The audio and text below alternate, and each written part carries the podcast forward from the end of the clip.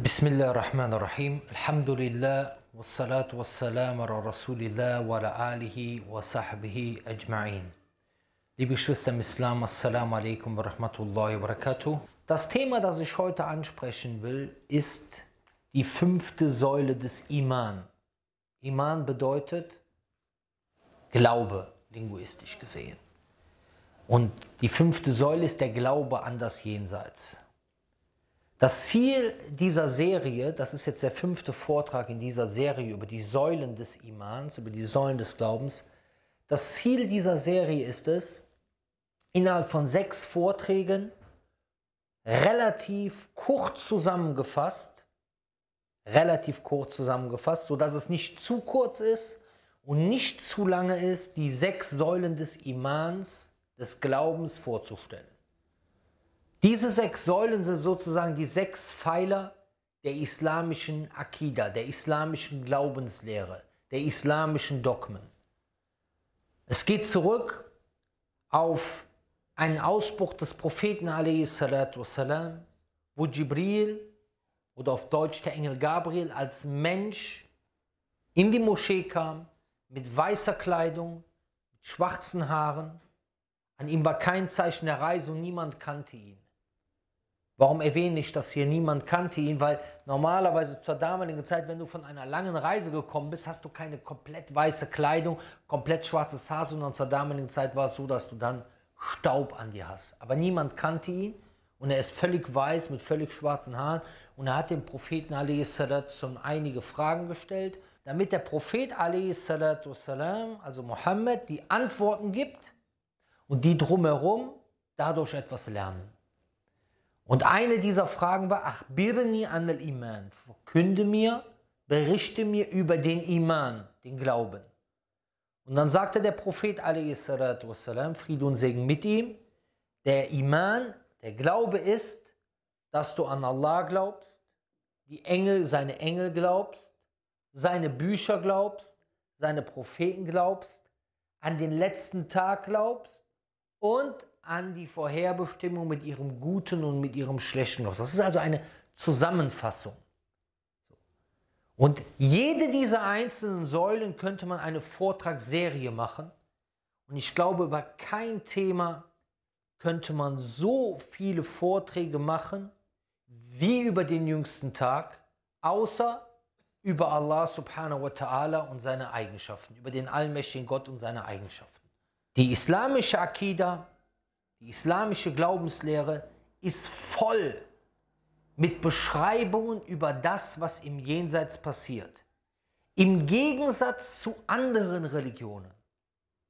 Und das ist sehr, sehr interessant. Das ist sehr, sehr interessant. Zum Beispiel im Gegensatz zum Juden und zum Christentum.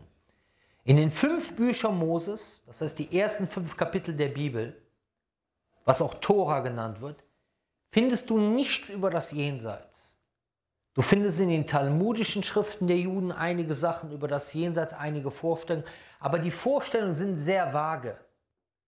Im Christentum findest du einige wenige Informationen im Neuen Testament, aber es sind wenige Details werden erwähnt. Man findet ansonsten in anderen Religionen bestimmte Dinge, die auf das Jenseits hinweist, zum Beispiel in alten ägyptischen Religionen etc.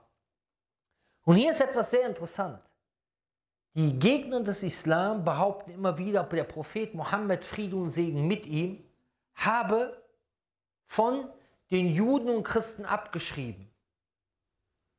Das heißt, wenn du ihnen erzählst, oh, im Koran steht etwas über das Jenseits, dann sagen sie, ah ja, hat er bestimmt von der Bibel abgeschrieben. Wenn du dann aber sagst, ja, aber da stehen andere Details als in der Bibel, oh, der hat sich vertan. Versteht ihr diesen Widerspruch? Du musst dich entscheiden, entweder er hat abgeschrieben oder er hat nicht abgeschrieben.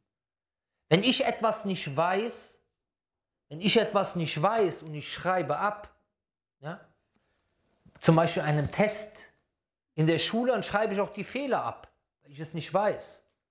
Aber der Prophet Muhammad a.s hat die vollständige Botschaft bekommen. Und deswegen ist das, was auch eigentlich unser eigentliches Leben ist, nämlich das Leben im Jenseits, wird es in keiner Religion so perfekt und so detailliert beschrieben wie im Islam. Wie in den islamischen Quellen, das heißt im Koran, dem Wort Allahs und in der Sunna, den Überlieferungen des Propheten Und dies könnte man aus einer Vorhersage im Neuen Testament herauslesen.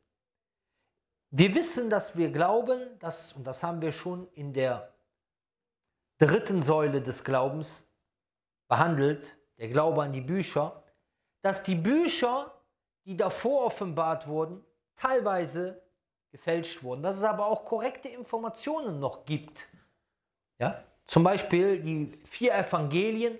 Es kann durchaus sein, dass es dort einige Informationen gibt, die tatsächlich zurückgehen auf Jesus, auf Isa, Friede und Segen mit ihm. Hier wird zum Beispiel offenbart im Johannesevangelium oder hier wird erwähnt, sage ich besser, im Johannesevangelium 16, 12 bis 14, dass Jesus, Isa, Friede und Segen mit ihm gesagt haben soll. Noch vieles habe ich euch zu sagen, aber ihr könnt es jetzt noch nicht tragen. Wenn aber jener kommt, der Geist der Wahrheit, hier ist etwas sehr interessant bei dieser Übersetzung. Wenn man einen Buchstaben verändert, Paraklytos oder Periklytos, ja, im Griechischen, weil das ist das Wort, was dort steht, hat man jemanden, der lobt und gelobt wird. Und das ist der Name für Mohammed. Weil Mohammed kommt von der Wortwurzel Ha-Mim Dal. Das ist jemand, der gelobt wird. Und Ahmed ist jemand, der lobt. Denn der Prophet hat mehrere Namen. Ein Name von ihnen ist Ahmed und einer ist Mohammed. Und das würde genau hierzu passen, wenn man nur zwei Buchstaben praktisch verändert. Ja? Wenn aber jener kommt, Mohammed, wird er euch in der ganzen Wahrheit leiten. Er wird euch alles beibringen. Vollständig. Was haben wir gesagt? Die Vorstellungen im Neuen und Alten Testament sind sehr vage über das Jenseits. Aber im Koran und in der Sunna finden wir extrem viele Details darüber, die für unser Herz eine Medizin sind und eine Motivation sind, für unser wahres Ziel im Leben, nämlich ewige Glückseligkeit zu erreichen. Wir werden alle sterben. Das diesseitige Leben ist so endlich. Ihr müsst euch vorstellen, liebe Geschwister, ich bin mittlerweile 43 Jahre alt. Ihr könnt euch gar nicht vorstellen, wie schnell diese Jahre vergangen sind. Die ersten 20 Jahre haben noch lange gedauert, die zweiten 20 Jahre waren viel kürzer. Ganz besonders habe ich das gemerkt, als ich 36 geworden bin, weil das hieß 2 mal 18. Oh, wie lange hat es gedauert, bis man 18 ist? Man wartet auf den Führerschein. Ah, wenn ich 18 bin, kann ich den Führerschein machen. Auf einmal bist du 2 mal 18 Jahre alt. Und umso älter du wirst, umso schneller vergeht die Zeit nach deinem Ermessen, nach deiner Wahrnehmung. Auf jeden Fall, das diesseitige Leben ist nur ein kurzer Moment gegen das Jenseits und deswegen ermahnt uns der allmächtige Gott immer wieder im Koran und gibt uns Details über das Jenseits als Medizin für uns, dass wir uns anstrengen für das wahre Ziel. Ein guter Lehrer ist jemand, der es versteht, seine Schüler zu motivieren. Junge, Du musst dich anstrengen, dann kannst du einen guten Beruf erlangen, dann kannst du dieses und jenes erlangen. Okay? Dann kannst du, streng dich an. Das ist ein guter Lehrer. Und Allah, der allmächtige Gott, beschreibt so viel über das Jenseits als Medizin für uns. Und deswegen sagt auch Aisha radiallahu anha, sagte, wäre das erste, was vom Koran erwähnt wurde, gewesen, du sollst nicht dieses oder jenes machen, du sollst keine Unzucht begehen, du sollst keinen Alkohol trinken, hätten die Menschen gesagt, Wallahi, wir werden niemals aufhören, Alkohol zu trinken. Und wäre das erste gewesen, ihr sollt keine Unzucht begehen, hätten sie gesagt, wir werden niemals aufhören, Unzucht zu machen. Aber sie sagt, das erste, was erwähnt wurde, waren die kurzen Suren mit der Ermahnung des Jenseits, bis der Iman im Herzen fest war. Und dann kam Halal und Haram herab. Dann kam also herab, was erlaubt und was verboten ist. Und die Menschen waren bereit, diesen Sachen zu folgen. Warum? Weil sie ein Ziel vor Augen hätten.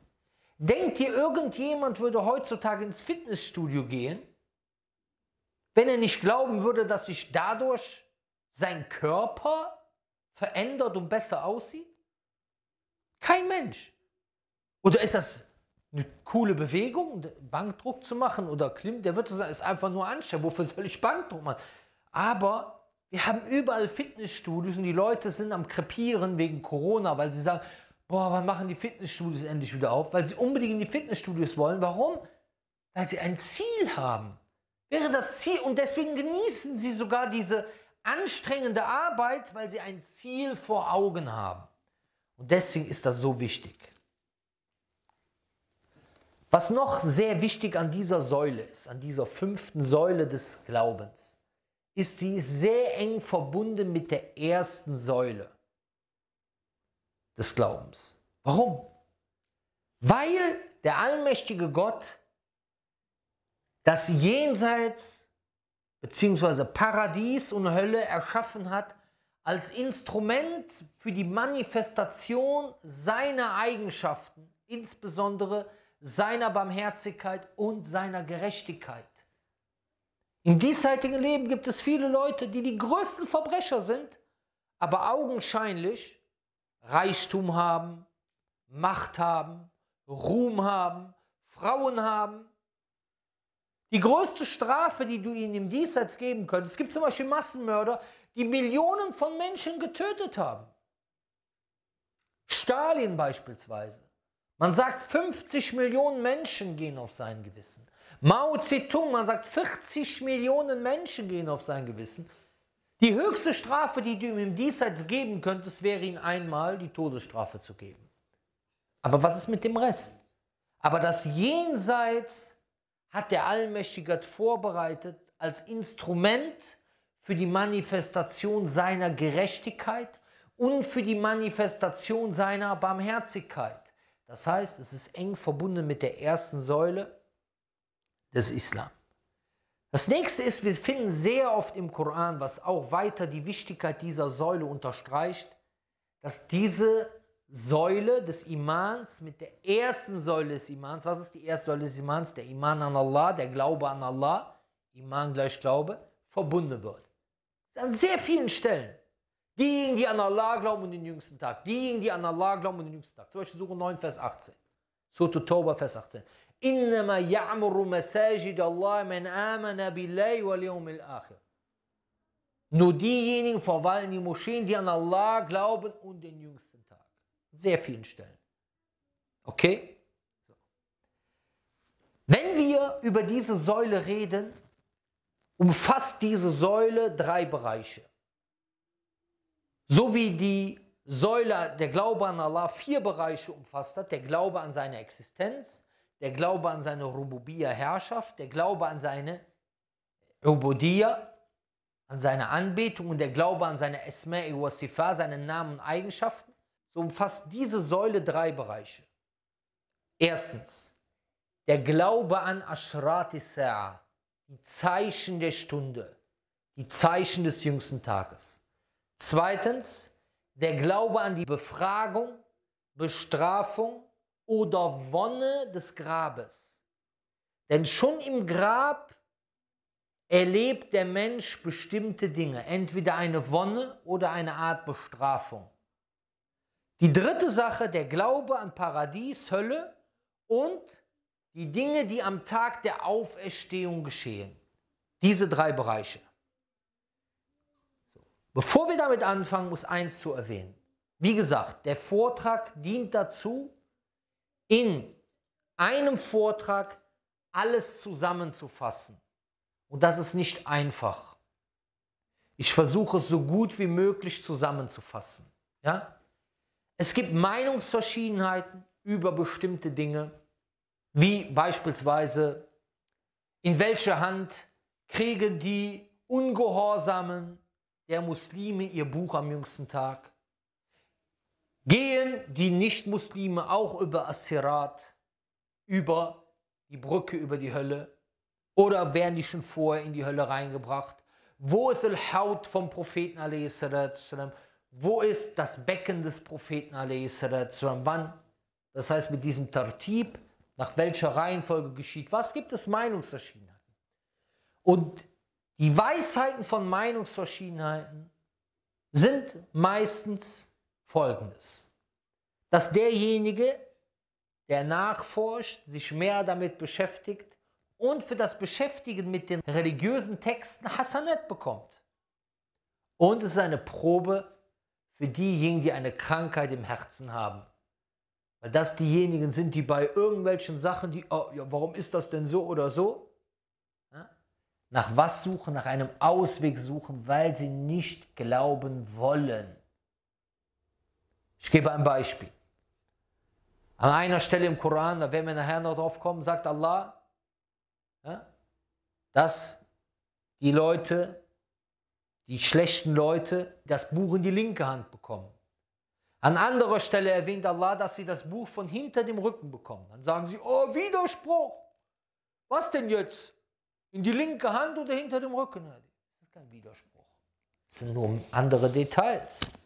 Denn jemand kann von hinter dem Rücken das Buch in seine linke Hand bekommen. Das ist ganz einfach. Als Beispiel. Okay. Fangen wir an mit den Zeichen des jüngsten Tages.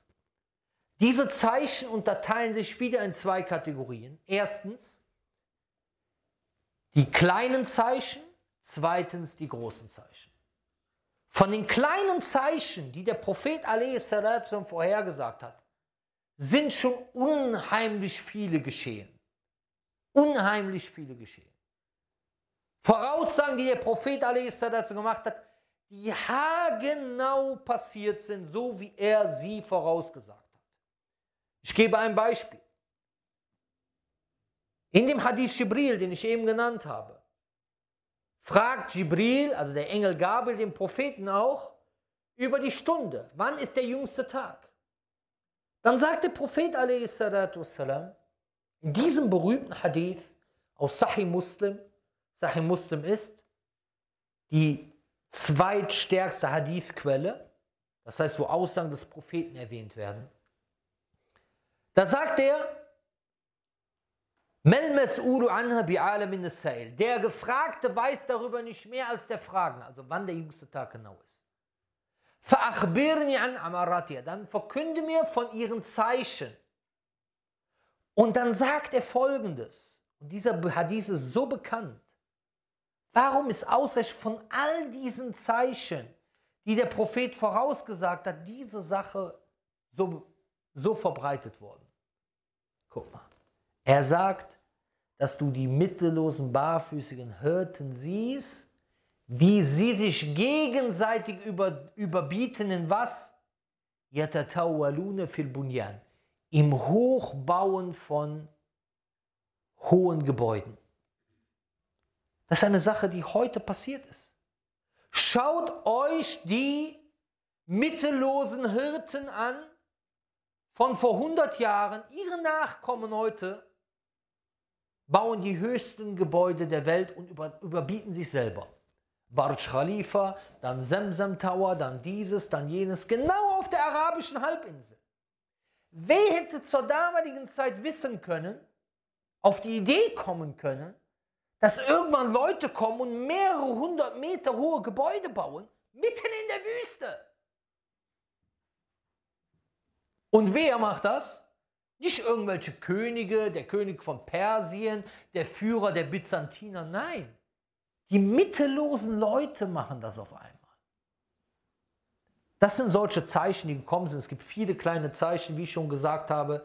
Zum Beispiel seine Entsendung gehört zu den kleinen Zeichen, sein Tod, die Eroberung von Jerusalem durch die Muslime hat er vorhergesagt. Dann die Fitna, die Versuchung, die Unruhe zwischen den Gefährten nach dem Tod von Uthman, die Vereinigung der Umma danach, Eroberung von Konstantinopel, Istanbul. Das war damals eine Hochburg der Christen. Die Muslime waren so ein kleines Grüppchen. Der Prophet a.s. hat das vorausgesagt und es ist genauso passiert, wie er gesagt hat. Dann, dass falsche Propheten auftreten werden, als Beispiel. Und viele, viele andere auch. Dann gibt es die großen Zeichen. Und bei den großen Zeichen redet man insbesondere von zehn großen Zeichen. Erstens der Mehdi. Der Mehdi, Das wird ein Nachfahre von Hassan sein und sein Name wird sein Muhammad ibn Abdullah und er wird Frieden auf die Erde bringen und man sagt, dass Isa, Jesus, wenn er zurückkommt auf die Welt, hinter ihm beten wird. Dann der Dajjal, der Antichrist, er ist ein Mensch, auf einem Auge blind, hat zwischen seinen Augen Käfer stehen, was erkennbar ist für den Mu'min, für den Gläubigen. Und er kann Mekka, Medina nicht betreten, hat ein Paradies und er gehört zu den großen Zeichen. Unglaublich, was er für Dinge macht. Und dadurch glauben einige, dass er Gott ist, weil er solche Zeichen bringt, um die Leute zu verführen. Aber warum glauben die Muslime nicht, dass er Gott ist? Weil wir Muslime wissen, dass Gott kein Mensch ist oder auf einem Auge blind ist, weil wir die perfekte Beschreibung von Gott haben. Nichts ist ihm gleich und ist der Allhörende, der Allsehende. Alles, was dir in deinen Gedanken kommt, so ist Allah anders, so ist Gott anders als dies. Er ist nicht irgendein Mensch mit einem weißen Bart, der im Himmel sitzt, sondern Allah ist Allah. Allah ist der allmächtige Gott über unserer Vorstellungskraft, perfekter als alles, was du dir vorstellen kannst. So. Er hat ein Paradies, kann ein Höllenfeuer mit sich. Wie er das macht, wissen wir nicht, aber es gehört ja zu den großen Zeichen. Deswegen ist es ja auch so unfassbar. Dann, er schneidet einen in zwei Teile und setzt ihn wieder zusammen. Und die Leute sagen, boah, der hat Leben gebracht. Aber wir wissen, das kann nicht Gott sein. Denn Gott ist kein Mensch. Allah ist über unserer Vorstellungskraft. Dann, der Dajjal wird am Ende von Isa besiegt, von Jesus besiegt. Das ist das dritte Zeichen. Jesus kommt herab, östlich von einem weißen Minarett in Damaskus mit Engeln. Das muss man sich vorstellen, das ist jetzt jüngster Tag. Das sind die großen Zeichen, deswegen werden die die großen Zeichen genannt. Das heißt, das kann jetzt keiner mehr verleugnen, das ist zu krass sozusagen auf gut Deutsch. Ja? So. Er tötet den Dajjal, danach gibt es eine große Schlacht mit den Juden, Jizya, ja? die Schutzsteuer wird abgeschafft, Kreuz wird zerstört und er wird mit der Botschaft des Propheten Mohammed a.s. die Welt beherrschen. Dann kommt Yajuj und Majuj raus. Auch wieder ein riesengroßes Zeichen, wo es viele, zwei riesengroße Völker, die von Dhul-Qarnayn eingeschlossen worden sind, vor tausend von Jahren, sagen, ja, wo sind die denn jetzt? Ja, Leute, das ist ja eben ein großes Zeichen. Deswegen ist es ja ein großes Zeichen. Ansonsten wäre es ja kein großes Zeichen. Und sie werden dann durch die Dua von Isa a.s. zerstört. Kurz zusammengefasst. Dann, nächste Zeichen. Drei gewaltige Erdrutsche, Erdbeben. Eins im fernen Westen, eins im fernen Osten und eins auf der arabischen Halbinsel. Ganz gewaltige. Anders krassere Erdbeben, Erdrutsche, als man sie je erlebt hat. Dann Duchan, dass ein, ein Rauch hervorkommt, ein großer Rauch, der die Menschen umfasst aber für die Gläubigen, den bringt er nur Schnupfen. Dann, dass ein Tier aus der Erde herauskommt und was mit Menschen sprechen kann und ihnen Zeichen auf die Stirn gibt. Gläubige, Ungläubige. Wie gesagt, das sind sehr krasse Zeichen, was man sich gar nicht vorstellen kann, weil es, deswegen sind sie ja die großen Zeichen. Und hierüber finden wir auch eine Referenz zur Deba, zu dem Tier, und zwar in Surah Naml, das ist die 27. Sure, Vers 82. Dort sagt Allah, und wenn das Wort über sie fällig wird, bringen wir ein Tier aus der Erde hervor, das zu ihnen spricht. Dies, weil die Menschen von unseren Zeichen nicht überzeugt sind. Aber dann, wenn das einer sieht, da kommt ein Tier aus der Erde, was mit denen redet, dann weiß jeder, boah, krass, das steht im Koran, Wahnsinn. Ja? Und übrigens über den Rauch steht auch in Sure 44, Vers 10 etwas. Dann, eines der krassesten Zeichen überhaupt ist das achte Zeichen, dass die Sonne aus dem Westen aufgeht. Wie Allah subhanahu wa ta'ala das macht, Allahu alam. Aber der, der die Sonne im Osten aufgehen lässt, der kann sie auch im Westen aufgehen lassen. Ganz einfach. Und deswegen sind es ja die großen Zeichen. Dann wird die Kaaba zerstört. Man geht davon aus, dass die Kaaba zerstört wird, nachdem ein Wind geschickt wurde, der alle Gläubigen tötet. Das heißt, kurz vor dem Ende, dem Weltuntergang, werden alle Gläubigen sterben und die Kaaba wird zerstört und dann kommt ein Feuer aus dem Jemen, was die Menschen versammelt. Ja. Das ist wie gesagt, das sind die Zeichen kurz vor dem Weltuntergang. Kurz zusammengefasst. So, alle Prophezeiungen, die der Prophet والسلام, gemacht hat, sind eingetreten oder eben noch nicht eingetreten. Aber es gibt keine Prophezeiung, wo man sagen kann, dass sie falsch war. Gibt es keine. Währenddessen gibt es in der Bibel Sachen, die klar und eindeutig falsch sind. Und das nicht nur nach meinen Aussagen. Deswegen sagen wir, das Buch ist verändert worden. Wir haben das Alte Testament, wir haben das Neue Testament und wir haben das neueste, letzte Testament und das ist der Koran. Und deswegen ein Mensch, der das Heil will, der Gott, der Allah folgen will, der muss dem Koran folgen. Ich lese euch kurz etwas vor, was im Markus Evangelium 13 steht. Okay? Dort steht, dass Jesus gesagt haben soll, aber in jenen Tagen, nach jener Drangsal, wird die Sonne verfinstert werden und der Mond wird nicht mehr scheinen. Die Sterne werden vom Himmel fallen und die Kräfte des Himmels werden erschüttert werden. Dann wird man den Menschensohn, das heißt Jesus, in Wolken kommen sehen mit großer Kraft und Herrlichkeit. Also er sagt, was alles passieren wird. Kein Mondlicht mehr, die Sonne, Sterne fallen runter, Jesus kommt runter auf Wolken. Engel aussenden und die vor ihm auserwählen aus allen vier Himmelsrichtungen zusammenführen, vom Ende der Erde bis zum Ende des Himmels. So. Dann sagt er, Amen, ich sage euch, diese Generation, das heißt die Menschen, zu denen er gerade gesprochen hat und ihnen gesagt hat, was alles passieren wird, diese Generation wird nicht vergehen, bis dies alles geschieht.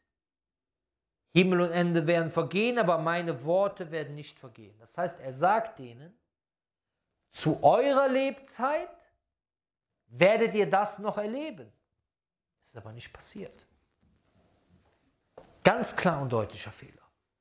Die Sterne sind nicht runtergefallen, der Mond scheint heute noch, die Sterne sind immer noch da. Und das sind nicht meine Worte oder meine Interpretation. Da sagt zum Beispiel Hans-Werner Kubica in der Jesus-Wahn, wie die Christen sich ihren Gott erschufen. Ja? Sagt er zum Beispiel auf Seite 97. Gegenüber dem Passionsgeschehen, den Wundern und den ethischen Weisungen Jesus spielt auch heute in der Verkündung der Kirchen das Reich Gottes, so wie es Jesus verkündet hat, nur noch eine untergeordnete Rolle. Das heißt, hier geht es um das Reich Gottes bei diesen Voraussagen. Dies hängt auch damit zusammen, dass sich hier für die Kirchen das Problem der Naherwartung zeigt. Jesus hat das baldige Reich Gottes verkündet. Er hat sich damit dem zentralen Thema seiner Verkündung geirrt. Nicht er hat sich geirrt, sondern das sind halt die Fehler, die die Schreiber der Bibel gemacht haben. Geirrt, denn das Reich Gottes, dessen Ankunft er als nah bevorstehend gepredigt hat, ist nicht gekommen. Er hat es nicht nur als nah, laut Bibel, laut Bibel in die Fehler hineingekommen sind. Deswegen brauchen wir das Neueste Testament, das Letzte Testament, den Koran. Sondern er hat gesagt, es wird passieren in der Lebzeit dieser Generation, die vor ihm war. Okay? Seine Jünger hat er zur Verkündung ausgegangen mit den Worten, ihr werdet mit den Städten Israel nicht zu Ende kommen, bis der Menschensohn kommt. In Matthäus 10, 23. Ihr werdet mit den Städten Israels nicht zu Ende kommen, bis der Menschensohn kommt. Das heißt, Ihr werdet nicht fertig sein, dann komme ich schon wieder zurück. Das ist das, was in der Bibel steht. Matthäus 10, Vers 3. Und in Markus 13, Vers 3 bekräftige, wahrlich, ich sage euch, dieses Geschlecht wird nicht vergehen, bis dies alles geschehen sein wird. Im Gegensatz dazu, wie gesagt, alle Voraussagen im Islam zugetroffen. Dann sagen manche, ja, es gibt eine Überlieferung, ja, dass über jeden innerhalb von 100 Jahren die Sa'a, die Stunde gekommen ist. Mit Sa'a muss nicht unbedingt der jüngste Tag gemeint sein, sondern kann auch deine eigene Stunde mit gemeint sein, dein eigener Tod. Das heißt, das sind 100 Jahre von den Menschen, die jetzt auf der Welt leben, keiner mehr lebt, sondern alle gestorben sind. Aber nicht, dass die Welt untergegangen ist. Das sind zwei verschiedene Paar Schuhe. Okay, das wollte ich hier an dieser Stelle gesagt haben. Okay, dann kommen wir zum nächsten Thema. Zum nächsten, das waren jetzt erstmal, das war der erste Bereich, den wir genannt haben, die Ashratu Sa', die Bedingungen bzw. die Zeichen der Stunde. Nun kommen wir zum zweiten Bereich. Die Befragung im Grab, die Strafe des Grabes und die Wonne des Grabes. So. Und hier will ich erstmal etwas erwähnen. Ich habe hier beispielsweise Akida Tahawiyya. Okay? Akida Tahawiyya fängt so an. هذا ذكر بيان عقيدة أهل السنة والجماعة على مذهب فقهاء الملة أبي حنيفة النعمان بن ثابت الكوفي وأبو يوسف يعقوب بن إبراهيم الأنصاري وأبي عبد الله محمد بن حسن الشيباني? Das heißt, dies ist die Akida der Al-Sunnah wal Jama'a nach der Schule der Fuqaha, der Religion. Und dann wird erwähnt Abu Hanifa, Abu Yusuf, Muhammad ibn Hassan al-Shabani. Ja? Das heißt unter anderem von Abu Hanifa. Hier steht in dieser Akida Tahawiyya, Wujub al-Iman bi fitnat al-Qabr wa adhabihi wa na'imihi. Der Glaube an die Fitna die Versuchung, also damit ist die Befragung des Grabes gemeint und seine Bestrafung und seine Wonne.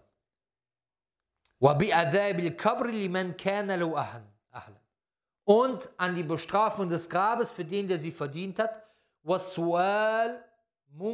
nakir fi kabrihi an rabbihi wa dini wa nabihi. Und die Befragung von Munkar und Nakir, zwei Engel, die im Grab kommen, ja, nach dem Herrn nach der Religion und nach dem Propheten.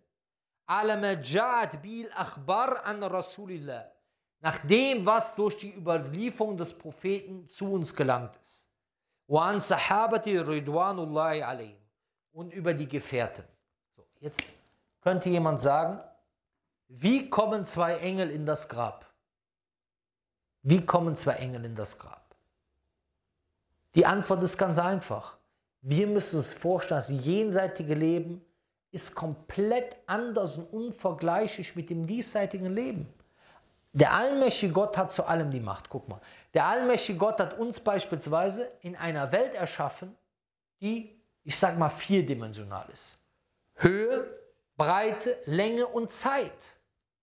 Die Zeit wurde von Gott erschaffen.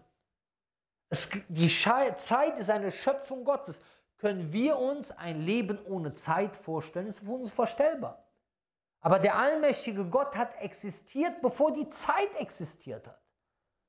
Und der hat auch die Möglichkeit, in einer sozusagen, ich sag mal, Parallelwelt im Grab, zwei Engel dich im Grab befragen zu lassen. Das ist total einfach für ihn. Er hätte uns auch zweidimensional erschaffen können, dass wir auf einem Blatt Papier uns nach rechts und links und nach oben und unten bewegen und nicht im Raum marschieren können, wenn er das gewollt hätte. Dann habe ich hier Lum'atul Etikat von Al-Imam Wafaquddin ibn Qudama al-Maqdisi, ein großer hanbalitischer Gelehrter. Hier geht es auch darum, وعذاب القبر والنعيم حق وقد استعاذ النبي صلى الله عليه وسلم منه وأمر به في كل صلاة und die Strafe des Grabes und seine Wonne ist Realität und der Prophet hat in jedem Gebet davor Zuflucht genommen. Das ist hier nur ein Beispiel aus der Hanafitischen Rechtsschule und der Hanbalitischen Rechtsschule. Und warum erwähne ich das? Weil es heute einige Irrgegangenen gibt, die sagen, wir nehmen die Strafe des Grabes nicht in unsere Akida auf, weil angeblich die Strafe des Grabes nicht mutawatir überliefert wurde. Erstens, die Strafe des Grabes wird im Koran erwähnt. Zweitens, die Strafe des Grabes wird mutawatir. Mutawatir bedeutet, es gibt so viele Überlieferungen, dass es unmöglich ist, dass sie sich auf einer Lüge oder einen Fehler versammelt haben. Ja? Was heißt das? Zum Beispiel, stell dir vor, jemand sagt, hey, dein Haus ist am Brennen. Und dann kommt irgendjemand anders, der mit dem nichts zu tun hat, sagt, hey, dein Haus ist am Brennen, der den aber gar nicht kennt. Dann kommt noch jemand und noch jemand und noch jemand, die nichts miteinander zu tun haben und jeder erzählt dasselbe. Dann ist es unvorstellbar, dass sie sich auf einer Lüge oder einen Fehler versammelt haben. Okay? Als Beispiel. Und es ist ein Konsens. Und deswegen, was ist mit jemandem, der die Strafe des Grabes verleugnet? Er ist mindestens Dal und Mudill, irregehend und irreleitend, wenn er andere versucht, damit zu verleiten. Und jemand, der sagt, ich weiß nicht, vielleicht, vielleicht nicht, ja, genauso. Und es gibt sogar Gelehrte, die sagen, wer das leugnet, hat mit dem Islam nichts zu tun, weil er damit den Koran geleugnet hat. Aber natürlich, nachdem man ihm auch die Hujja, die Beweise aus Koran und Sunna dafür gibt und ihm die Sache auch logisch erklärt. Uns geht es nicht darum, Leute aus der Religion auszuschließen. Uns geht es darum, die richtige Glaubenslehre zu zeigen, zu vertreten und zu verbreiten. Okay? Und nicht zu sagen, ah ja, der ist jetzt Käfer, der ist jetzt Käfer. Wir brauchen das nicht für unser Ego wie andere Spezialisten. Weil es gibt Leute, die sind Spezialisten darin, die wollen gerne Leute aus der Religion ausschließen. Wir wollen lieber Leute, die Zweifel an Adab al-Qabr davon überzeugen. Deswegen bringen wir die Beweise dafür. Damit sie nämlich nicht am jüngsten Tag ein Problem haben. Okay. Ich habe mich entschlossen, zu diesem Thema aus berühmten Akida-Büchern von Gelehrten vorzulesen. Denn wir haben heutzutage sehr häufig das Problem, jemand erzählt was und dann kommt dann jemand und sagt, ja, aber der und der hat gesagt und der und der hat gesagt. Ich will hier nochmal eine Sache betonen. Ich bin ein Mensch, ich kann Fehler machen. Manchmal habe ich vielleicht auch hier und da einen Fehler gemacht, in den meisten Fällen nicht wenn mir ein Fehler vorgeworfen wird, muss ich ganz ehrlich sagen. Aber ich sage eins, es gibt einfach Leute, die Lügen erzählen. Und das ist manchmal sehr schwer nachvollziehbar, gerade für jemanden, der der arabischen Sprache nicht mächtig ist. Ne? Und ich habe damals schon gesagt in meinem Vortrag, den ich hier gehalten habe, Widerlegung der Ahbash, nehmt euch die Texte, die ich habe, die ich vorgelesen habe. Die Bücher sind vorhanden. Und geht damit zu einem nicht-muslimischen Arabischlehrer und lasst es euch übersetzen. Und ihr werdet sehen, dass das, was ich sage, die Wahrheit ist. All diese irrengegangenen Gruppen lügen sich selber an. Sie versuchen etwas in Texte hinein zu interpretieren oder umzudeuten, was nicht dort steht. Das fängt an mit evangelikalen Missionaren, und hört auf mit Leuten, die uns sehr nah sind. Vor kurzem habe ich etwas von Imam Tabari zitiert. Da versuchen sie dort irgendetwas anderes hinein zu interpretieren. Ich habe damals etwas von Imam Rasali zitiert, was klar und deutlich wie die Sonne ist und ihrer Akida widerspricht. Dann versuchen sie es irgendwie wieder umzudrehen. Ich habe etwas von Imam Qurtubi übersetzt, was klar und deutlich wie die Sonne ist. Dann versuchen sie zu sagen, ja, bei einem anderen Buch hat er ja so und so gesagt. Nehmt euch die Bücher, schreibt euch die Seite auf, geht zu einem nicht-muslimischen Arabischlehrer und ihr werdet sehen, dass ich die Wahrheit gesagt habe und dass diese Leute sich selber betrügen. Ihr werdet es sehen. Okay, hier habe ich ein Buch, das heißt Al-Intisar Bishar Akidati Ammat al-Amsar وهو المسمى كرة العينين بشر عقيدة رازيين. Da geht es um die Akida der zwei Imam al-Razi. Und zwar Abu Surra al-Razi, gestorben 264 nach Hijra, und Imam Abu Hatim al-Razi, gestorben 277 nach Hijra. Das heißt, hier haben wir es richtig mit Akida al-Sunnah wal Jama'a zu tun. Okay? Richtig back to the roots. Warum? Weil der Prophet a.s. hat gesagt,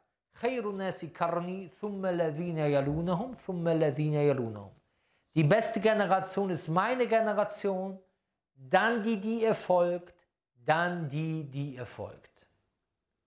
Das heißt, die ersten drei Generationen. Und diese Leute sind so nah wie möglich daran. Okay. Hier ist zum Beispiel Adabul Kabri Haq. Die Strafe des Grabes ist eine Realität. Und hier gehe ich nun kurz drauf ein.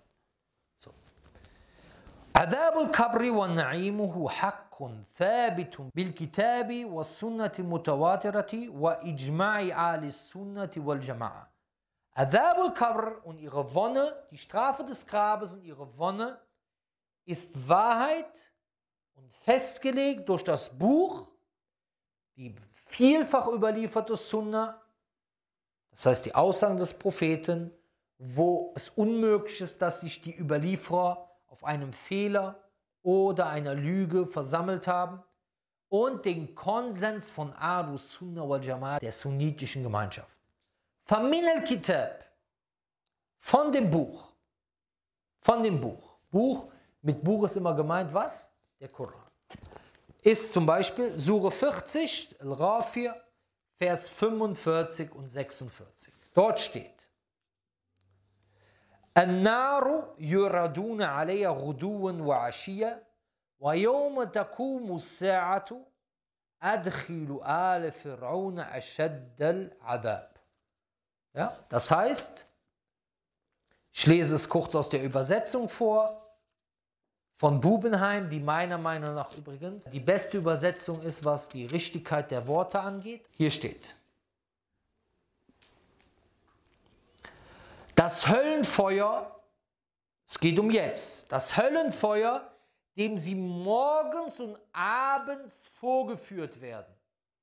Und am Tag, da sich die Stunde erhebt, das heißt am jüngsten Tag, das heißt, wenn die Menschen aus ihren Gräbern hervorkommen, wenn alle wieder zum Leben erweckt werden, ja, am jüngsten Tag, ja, wird es heißen, lasst die Leute für uns in die strengste Strafe hinein. Das heißt, sie werden jetzt schon bestraft in ihren Gräbern und am jüngsten Tag sind sie in der strengsten Strafe, nämlich in der Hölle. Das ist ein klarer Vers. Dann könnte jetzt jemand kommen und sagen, ja, aber ähm, die sind ja gar nicht in Gräbern, die sind ja ertrunken. Okay, kein Problem. Das ist aber Barsach. Und hier kommt die Frage, was ist denn mit jemandem, der zum Beispiel verbrannt ist, mit jemandem, der ertrunken ist, mit jemandem, der vom Löwen gefressen wurde und danach ausgeschieden wurde? Was mit dem? Die Antwort ist einfach, einfacher geht es nicht. Ist Allah allmächtig? Allah ist allmächtig. Das heißt, wenn er Pharaon bestrafen kann, wenn er ertrunken ist und irgendwo im Meer ist, oder vielleicht nachher ist er ins Land gekommen und dann beerdigt worden, und die Leute von Pharaon, die vielleicht bis heute mit ihrem Kadavern irgendwo, mit ihren Knochen am Roten Meer sind, dann ist es für ihn erst recht leicht, die zu bestrafen, die in ihren Gräbern sind. Allah hat Macht, der allmächtige Gott hat Macht über alle Dinge. Das ist ganz einfach. Dann, nächster Beweis. Also wie gesagt, es gibt hier noch sehr, sehr viele Beweise. Ich begnüge mich mit diesem klaren, deutlichen Beweis vom Koran. Okay, dann min Sunnah, von der Sunnah. Hadith ibn Abbas radiallahu anhuma, anna Nabiya sallallahu alaihi wasallam marra bi kabraini. Der Prophet wasallam, ist an zwei Gräbern vorbeigegangen. Der Hadith ist mutafakun alaihi. Was heißt mutafakun alaihi? Wird überliefert von Bukhari und Muslim. Bukhari Hadith Nummer 216, Muslim Hadith Nummer 292. Da sagte, Innahumma yu'adhaban wa ma yu'adhabani fi kabir. Sie werden, diese beiden, die in den Gräbern sind, werden bestraft Sie werden nicht wegen etwas Großem bestraft. Dann erwähnt er, warum sie bestraft werden. Klarer Fall.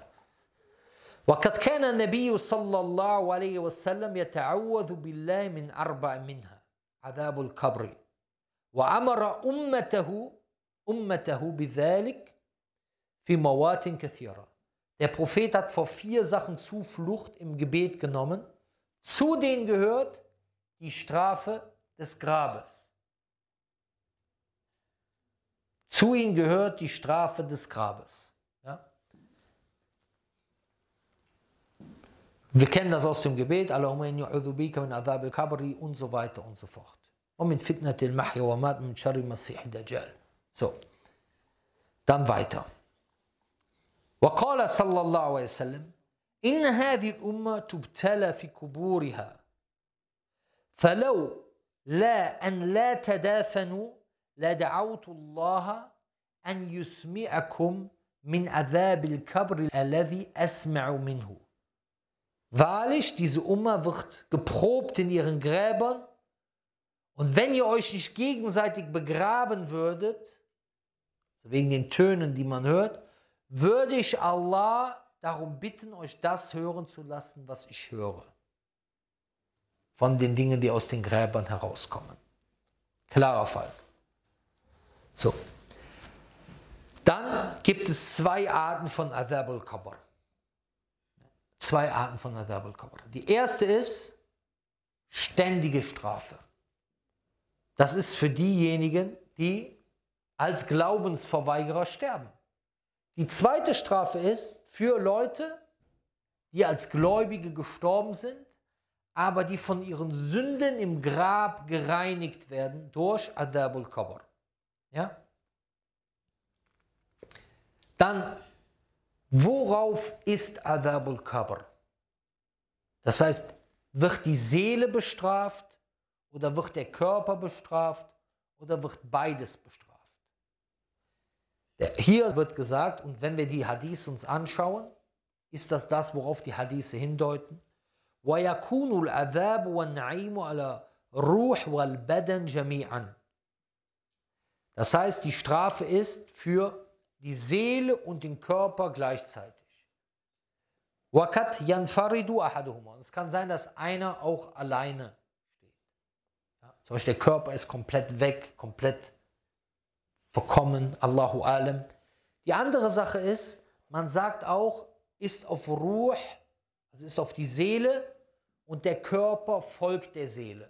Das ist auch eine Aussage, die man hierzu hört. Aber es ist falsch zu sagen, die Strafe im Grab ist nur für die Seele. Dies pauschal zu sagen. Okay? So, jetzt kommen einige Schubuhat. Einige Scheinargumente, die beispielsweise kommen, die Leute bringen und wollen sagen, nee, Adabul Qabr gibt es nicht.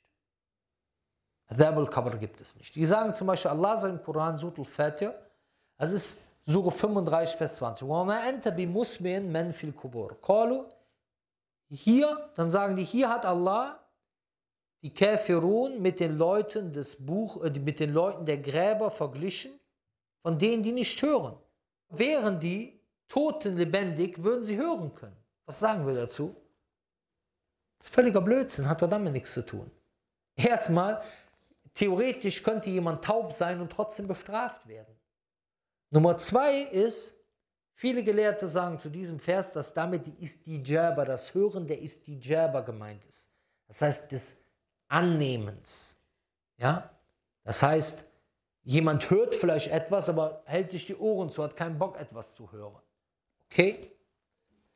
Das zur Strafe des Grabes. ورحم الله الإمام أحمد القائل عذاب القبر حق ولا ينكره إلا الضال المدل. Die Adhab al-Qabr ist Wahrheit und sie verleugnet niemand außer wer irregehend, irreleitend ist. Das ist genau das, was wir eben gesagt haben.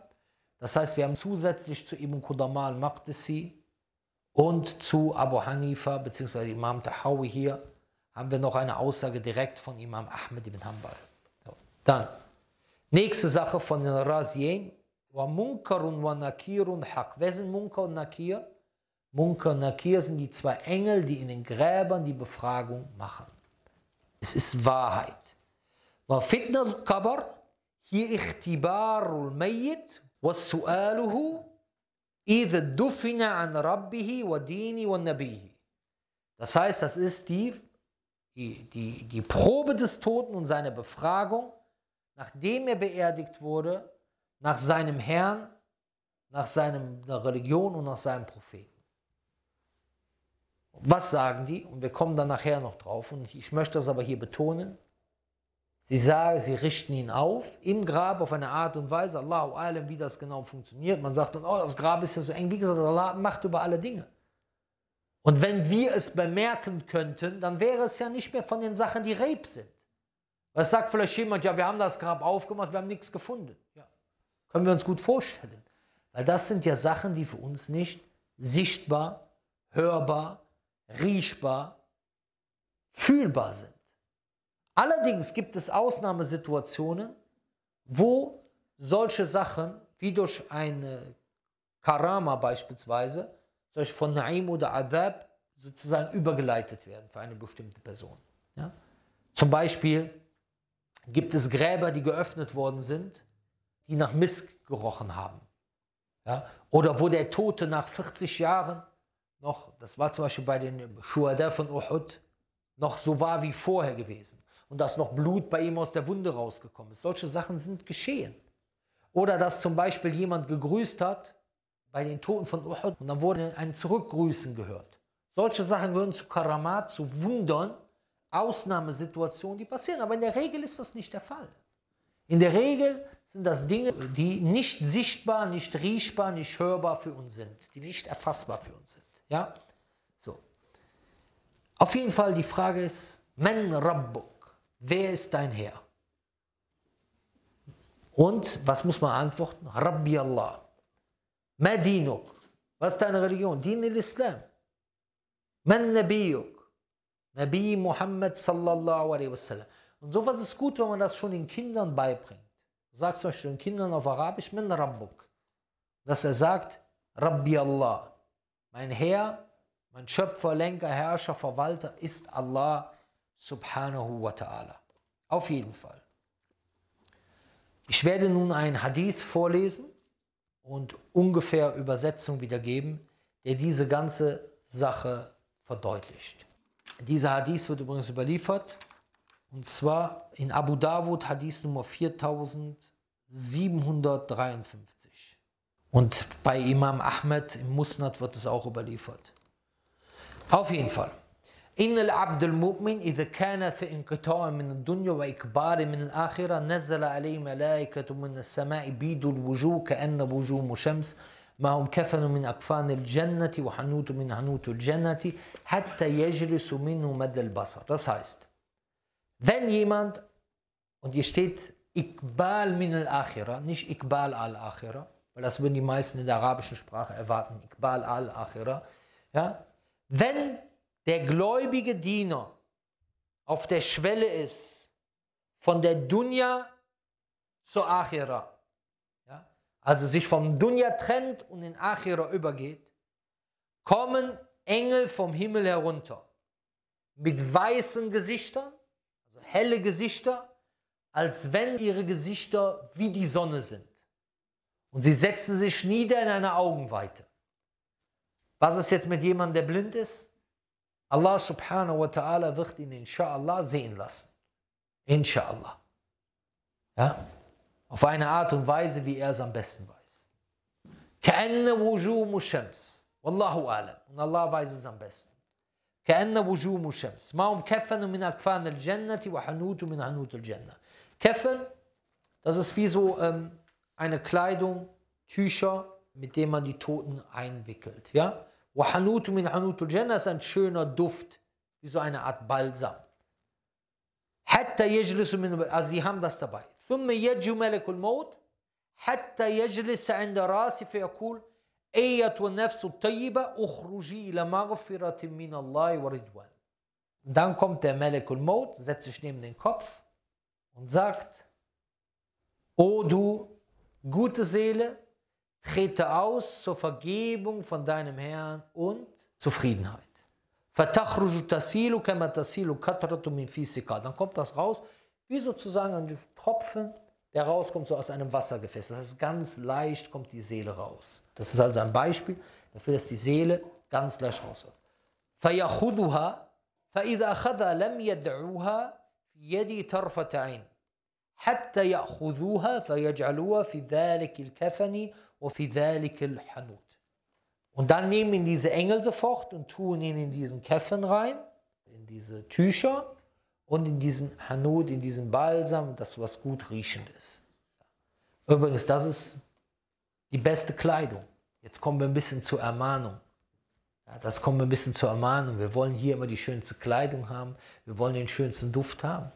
Der beste Duft, den du kriegen kannst, ist arbeite für diesen Duft, dass die Engel dir die besten Käffen geben die besten Tücher geben und die besten Duft geben. Okay? So was passiert dann? Der lässt den keinen noch nicht mal einen Augenblick los, gibt ihn weiter, der wird da reingetan. Und der kommt raus wie schönste Art von Misk. Der auf der Welt gefunden wird.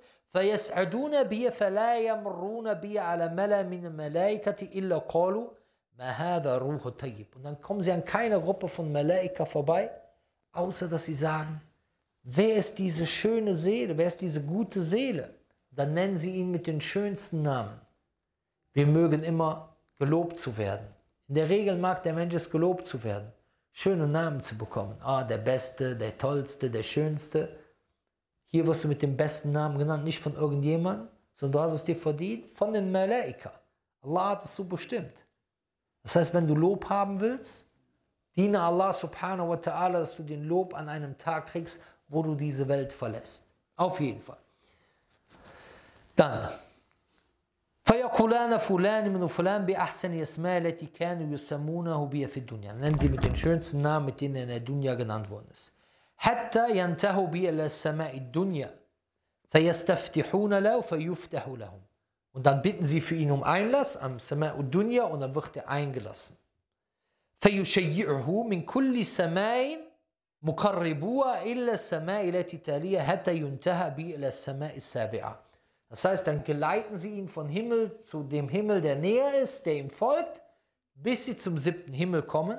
Ja? Und dann sagt Allah, اكتبوا كتاب العبد في عليين وعيدوا إلى الأرض فإني منها خلقتهم وفيها أعيدهم ومنها أخرجهم تارة أخرى.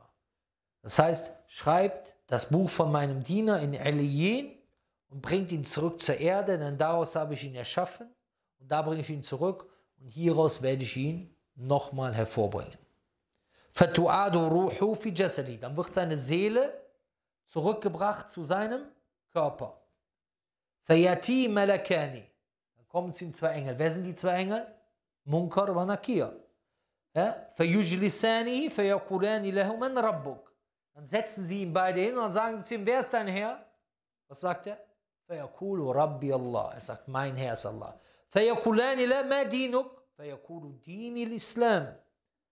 Die sagen, was ist deine Religion? Er sagt, meine Religion ist der Islam. Dann sagen sie, فيقولان لا ما هذا الرجل الذي بؤث فيكم. Wer ist dieser Mann, der zu euch entsandt wurde. Was sagt er dann? فيقول هو رسول الله فيقولان لا وما علمك dann sagen die was dein Wissen davon فيقول قرأت كتاب الله فأمنت به فصدقت die fragen ihn auch noch eine vierte Frage hier wo hast du Wissen darüber dann sagt er was sagt er ich habe das Buch Allahs gelesen und habe daran geglaubt. Und dann kommt eine Stimme vom Himmel, Mein Diener hat die Wahrheit gesagt. فأفرشوا من الجنة والبسوا من الجنة وافتحوا بابا إلى الجنة فيأتي من روحها وطيبها ويفسل في كبر مد البصر مد بصره Das heißt, dann kommt eine Stimme vom Himmel, der hat die Wahrheit gesagt, dann wird ihm sozusagen ein Bett von Jannah gegeben und Kleidung aus Jannah gegeben und wird ein Tor zum Jannah auf, zum Paradies aufgemacht. Das ist eine total unglaubliche Welt auf einmal, in der er sich im Grab befindet. Völlig unvorstellbar. Und es kommt der, der Geruch von Jannah dort rein. Das heißt, das Grab ist für ihn wie ein Ort des Wohlfühlens. Subhanallah. Brüder, guckt euch mal die Gräber an. Fahrt mal nachts an den Gräbern vorbei und schaut mal in die Gräber rein. Wie, wie ungemütlich, gerade von den Nicht-Muslimen. Wallahi, Bruder, Wallahi. Schau dir mal an, wie ungemütlich diese Gräber aussehen. Stell dir mal vor, man würde dich mit einer Sauerstoffflasche, sodass dir nichts passieren kann, man würde dich für 10 Minuten, für 5 Minuten in so ein Grab reintun. Zumachen. Boah, gibt es schlimmeren Ort? Stell dir das mal vor, man, man gibt jetzt eine, damit du nicht erstickst in der kurzen Zeit, man gibt dir eine Gasflasche mit und tut dich für eine kurze Zeit in dieses Grab rein. Mach die Erde drüber, mach das vielleicht so, dass du nicht zerquetscht wirst durch die Erde und du bist in so einem engen Raum und hast dieses Gefühl, boah, über dir drüber ist so viel Erde. Stell mal vor. Und jetzt stell dir vor, du kannst dich ja sowieso nicht bewegen, du bist dort und du kriegst alles mit. Gibt es einen ungemütlicheren Ort als das Grab? Vielleicht der Ofen, die Hölle? Aber es ist auf jeden Fall nur in dieser Situation, wenn du noch lebst, extrem ungemütlich. Extrem. Aber für den Gläubigen wird das ein Ort der Wonne sein wird ein Tor zum Gender aufgemacht, er fühlt sich dort gut, der Geruch, dies, das. Du kriegst das nicht mit, er kriegt das mit. Dafür müssen wir arbeiten. Subhanallah. Was ist dann mit dem, mit dem Käfer? Bei ihm ist es genau das Gegenteil. Ja? Im Gegensatz zum Muslim, wo gesagt wird, eher tu nefsu wird gesagt, oh du böse Seele. Komm raus zur Bestrafung von deinem Herrn. Der wird nicht in schöne Kleidung getan, kriegt keinen schönen Geruch, er wird hochgebracht, wird beschimpft, wird mit schlechten Namen benannt, vielmehr. Die Seele kommt nicht leicht aus ihm raus, sondern sie kommt raus wie so, als wenn sie so, wie soll man das beschreiben, wie so Stacheldraht, was durch Wolle geht. Ganz anders, die Situation. Und dann geht von Himmel zu Himmel, dann wird zurückgeworfen die Seele dann wird er gefragt. Und was ist die Antwort dann am Ende? Im Grab. Ein schlechter Geruch, kein schöner Geruch. Genau das Gegenteil davon. Das ist genau das Gegenteil. Und er wird gefragt, wer ist dein Herr?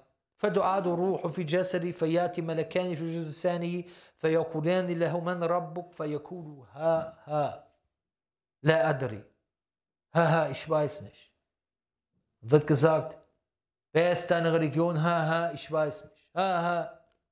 Wer ist der Mann, der zu dir gesandt wurde? Ich weiß nicht. Es gibt auch Überlieferungen, die sagen, dass er sagt, ich habe das gesagt, was die Menschen gesagt haben.